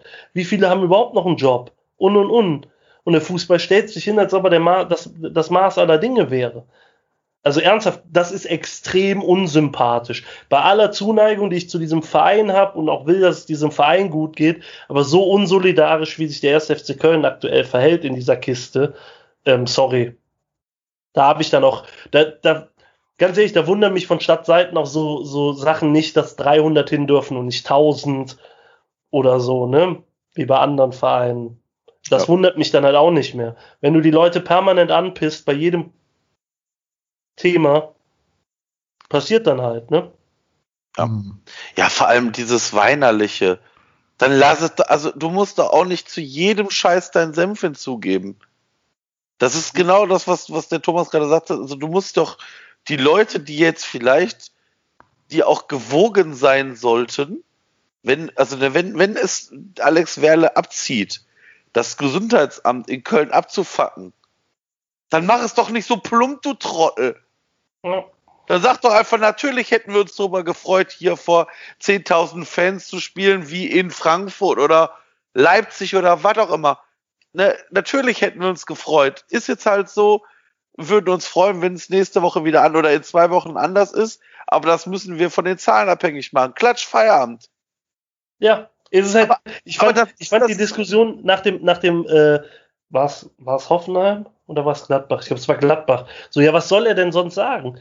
Er soll nicht ja, aber sagen, sondern er soll sagen, ja, wir akzeptieren das, wir hätten es uns anders gewünscht. Genau. Ähm, so ist die Situation aktuell leider nicht. Wir hoffen, dass die Situation beim nächsten Heimspiel eine andere ist. Äh, wir haben ein tragfähiges Konzept, aber die letzte Entscheidung hat die Stadt und nicht, ja, wir haben ein tragfähiges Konzept, ich verstehe nicht, Philharmonie 1000. Ja, Leute, zweimal Unrecht macht halt auch kein Recht, ne? Kannst auch nicht mit 80 durch die, das, durch die 30er Zone brettern und sagen, hier ist eben einer mit 70 lang gefahren. Ja, scheiße, ist dann halt so. Aber wenn du dafür auf den Arsch bekommst, dass du zu schnell gefahren bist, ist es halt so.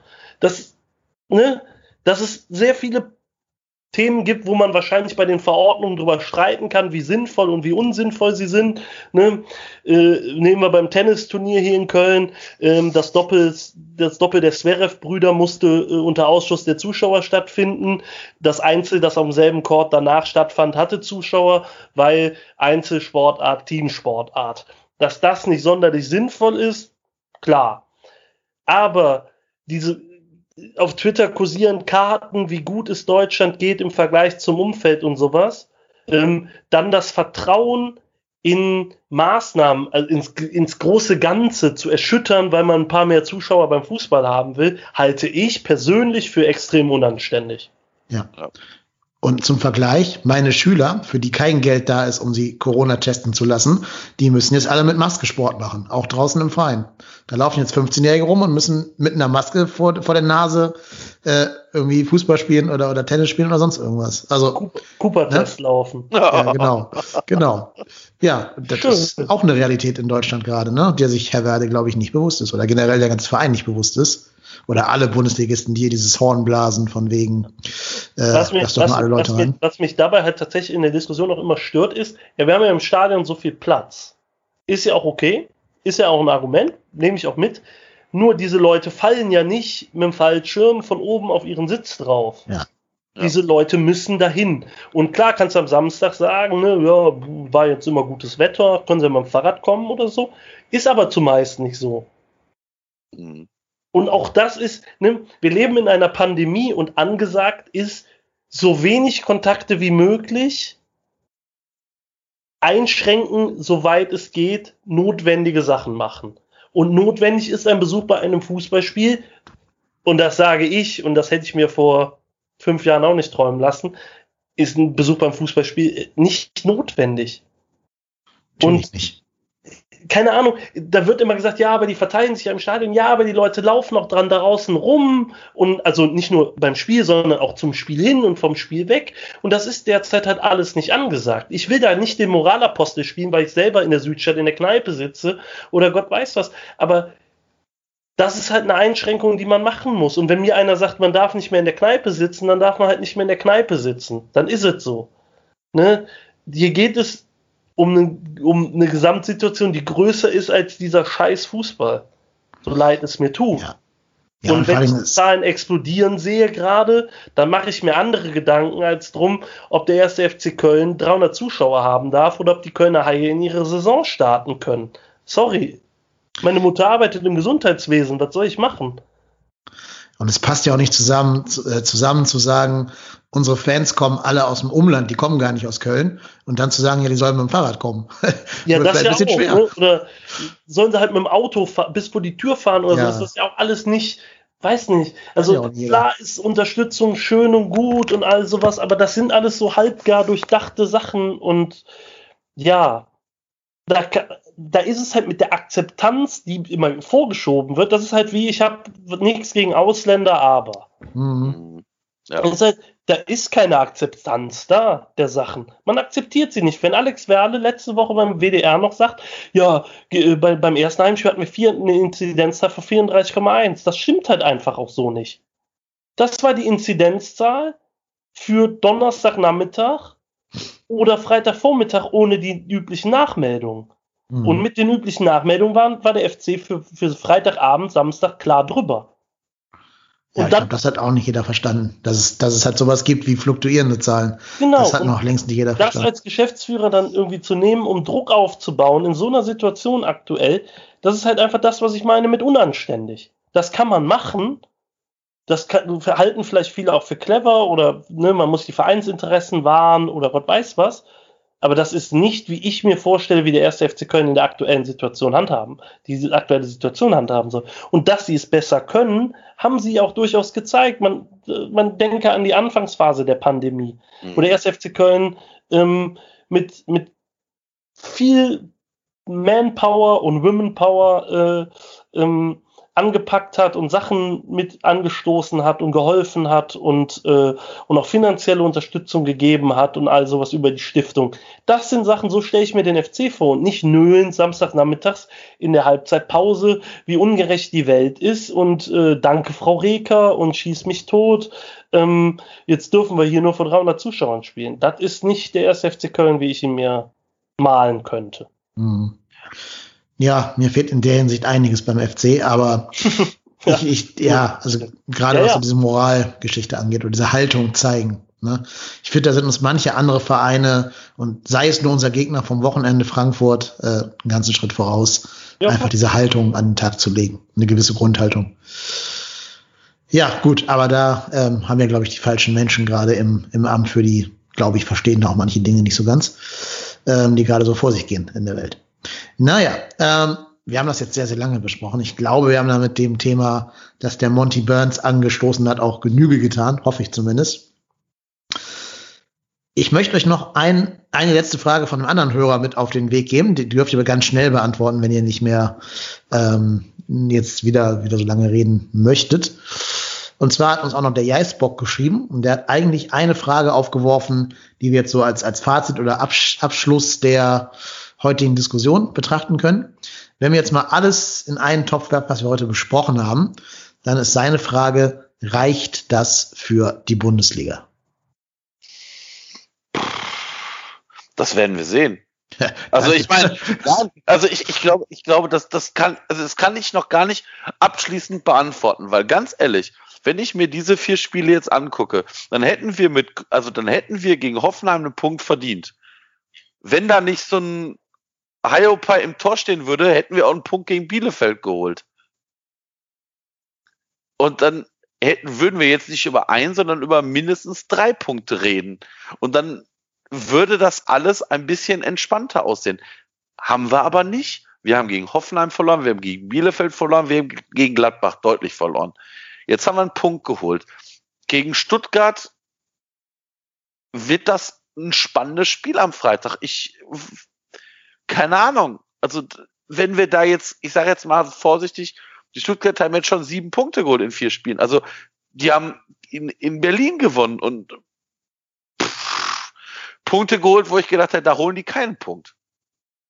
Wenn wir da jetzt aber gewinnen sollten, und in Stuttgart haben wir eigentlich sonst immer ganz gut ausgesehen, und wieder erwartend da drei Punkte holen, dann stehst du mit vier Punkten auf einmal irgendwo mit Wolfsburg, Bielefeld, Hertha in einer Riege. Vielleicht, weiß ich nicht, von mir ist noch Schalke. Und das, das kann ja wieder, weiß ich nicht, da, da das Spiel nach Stuttgart ist gut gegen die Bayern. Da werden wir natürlich selbstverständlich gewinnen. Ähm, und, und dann spielen wir gegen Bremen. Und wenn du aus den Spielen jetzt, ich sage jetzt mal vorsichtig, ein, ich sag mal, vier Punkte holst, dann sieht das auch wieder ein bisschen anders aus. Mit ein bisschen Glück holst du da vielleicht sechs Punkte. Kann aber auch sein, dass wir nach den drei Spielen keinen Punkt mehr holen. Also, dass wir da einen Punkt jetzt haben noch immer. Ähm, ich weiß es nicht. Ich, ich, ob, ob so, so, so viel zu dem Schnellantworten. Ja. kann, kann ich ja auch nicht. Ähm, äh, Marco wird auch pro Minute bezahlt, das wissen die. Ja. Redebeitrag, Wörter. Genau. Pro, genau, pro, pro Zeichenanzahl. Ja. Ähm, äh, dass es reicht, haben aus meiner Sicht, so schlecht die vier Spiele auch waren, ähm, die vier Spiele auch gezeigt. Also ich glaube, außer Gladbach waren wir bei jedem dran am Punkt gewinnen. Das hat Marco ja eben schon dargelegt. Ob das am Ende punktetechnisch reicht, weiß ich nicht. Also die Liga ist dieses Jahr nicht gut.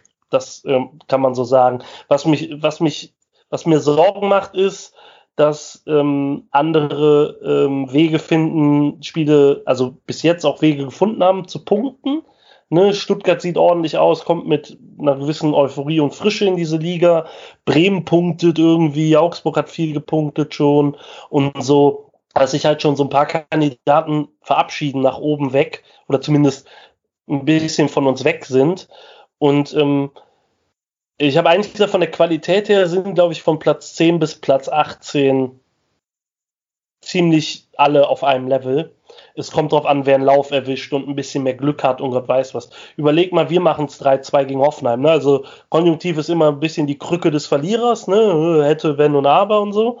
Aber ähm, ja, hätten wir, hätten wir gegen Hoffenheim gewonnen, zum Beispiel, glaube ich, dass die Saison halt auch ganz anders losgeht. Ne? Du hast dann nicht diese so und so viel Spiele sieglos Serie im Kopf und und und. Und selbst, was wir eben auch gesagt haben, ne, eigentlich hätten wir gegen Frankfurt jetzt schon gewinnen müssen. Und dann gehst du eigentlich in so eine Schussphase auch anders rein und und und. Das heißt, es wird aus meiner Sicht viel darauf ankommen, wie so Läufe stattfinden. Also wer erwischt wann, wie, wo, ein bisschen Aufwind und bei wem sind die negativen Fliehkräfte zu groß, um da nochmal rauszukommen. Ne, da sehe ich halt Schalke und uns halt sehr gefährdet für. Also überleg mal, Schalke kriegt jetzt im Derby einen auf, auf die Mütze und zwar richtig, dann eskaliert es da, glaube ich, ja.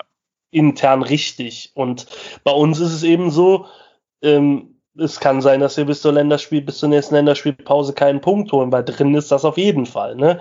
Du bist jetzt in Stuttgart, das ist eigentlich ja immer ein gutes Pflaster für uns gewesen, ähm, so traditionell, aber die sind echt gut drauf.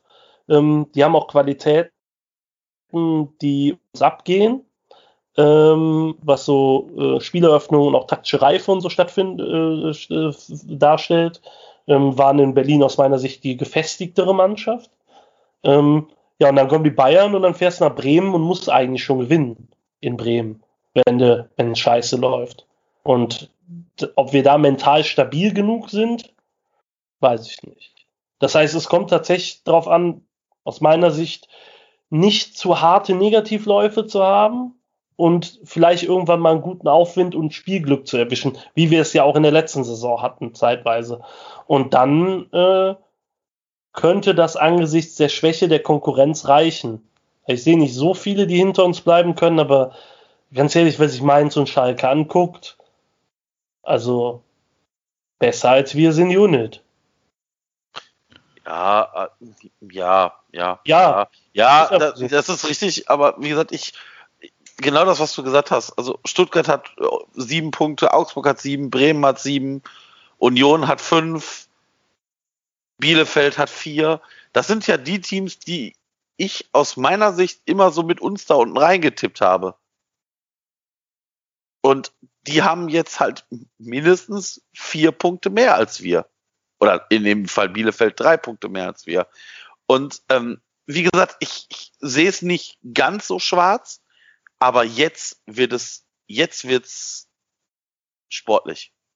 Ja, vor allen Dingen wird's jetzt sportlich, weil aus meiner Sicht entscheidet sich auch das Schicksal des Trainers bis zur nächsten Länderspielpause. Also wenn du tatsächlich keinen Punkt mehr holst, war's das. Ja. Dann hast du Klar. 18 Spiele am Stück nicht mehr gewonnen. Oder 17. Und gehst mit einem Punkt nach sieben Spielen oder acht Spielen in die Länderspielpause. Da, also da am Trainer festzuhalten, das wäre wow. Äh, Können wir ja, Bayer Lorzer zurückholen. ja, ja, Peter Neururer kann von mir aus auch machen. Ähm, nein, aber das, das, das ist halt das Ding, ne? Das meine ich eben mit Negativlauf oder Spiralen oder sowas. Wenn du darin, gerade der FC hat eine Tendenz dazu, sich dann auch immer, anstatt wie andere Vereine irgendwie nach dem sechsten Sie, nach der sechsten Niederlage irgendwie da rauszubolzen, sondern sich eher noch tiefer in den Sumpf reinzuschießen. Ähm, deswegen, da, äh, ich glaube, dass sich tatsächlich äh, viel in dieser Saison schon am äh, in den nächsten Wochen entscheiden könnte. Also im Negativen. Ich glaube, man im Radsport ist das immer so, man kann auf der Etappe äh, eine Tour nicht gewinnen, aber man kann sie durchaus verlieren. Und ich glaube, das ist äh, der Weg bis zur, bis, zum, bis zur nächsten Länderspielpause für uns. Ja, gut, dann noch mein Take. Nein. So, das war mein Take. Dankeschön. Ich habe gesagt, wir sollten es kurz fassen.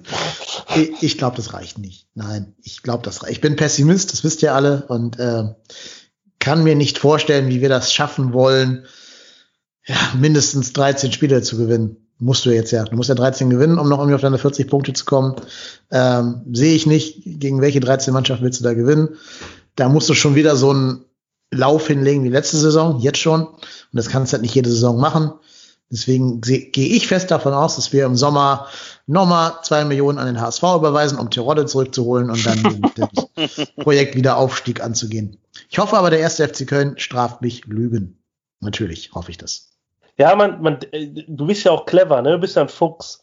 Jetzt äh, stapelst du die Erwartungen niedrig für dich Ja, selber, damit du nicht enttäuscht werden kannst. Natürlich. Ich kann dir aber garantieren, der erste FC Köln wird selbst in diesem Fall, falls er eintreten sollte, einen Weg finden, dich noch komplett zu enttäuschen. er findet einen Weg, wenn du nichts erwartest, dir mit Anlauf in die Nüsse zu treten.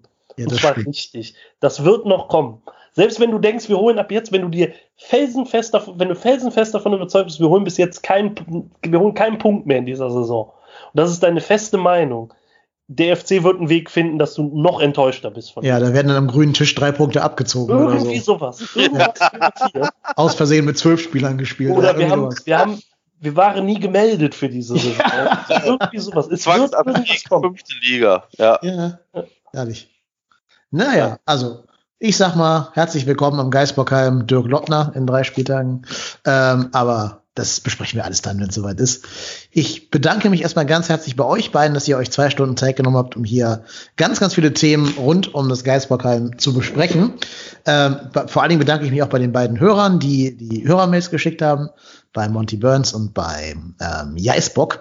Wenn ihr uns auch hier äh, Hörermails zukommen lassen wollt, könnt ihr das entweder tun unter info at trotzdemhier.de per E-Mail oder ihr macht's wie die beiden Jungs, die ich gerade zitiert habe und schickt uns bei Twitter einfach eine Nachricht. Wir lesen das alles, auch wenn wir nicht immer auf jede, Antwort, äh, jede Nachricht antworten können, aber lesen tun wir die alles und wie ihr seht, kommen die auch in der Sendung dran.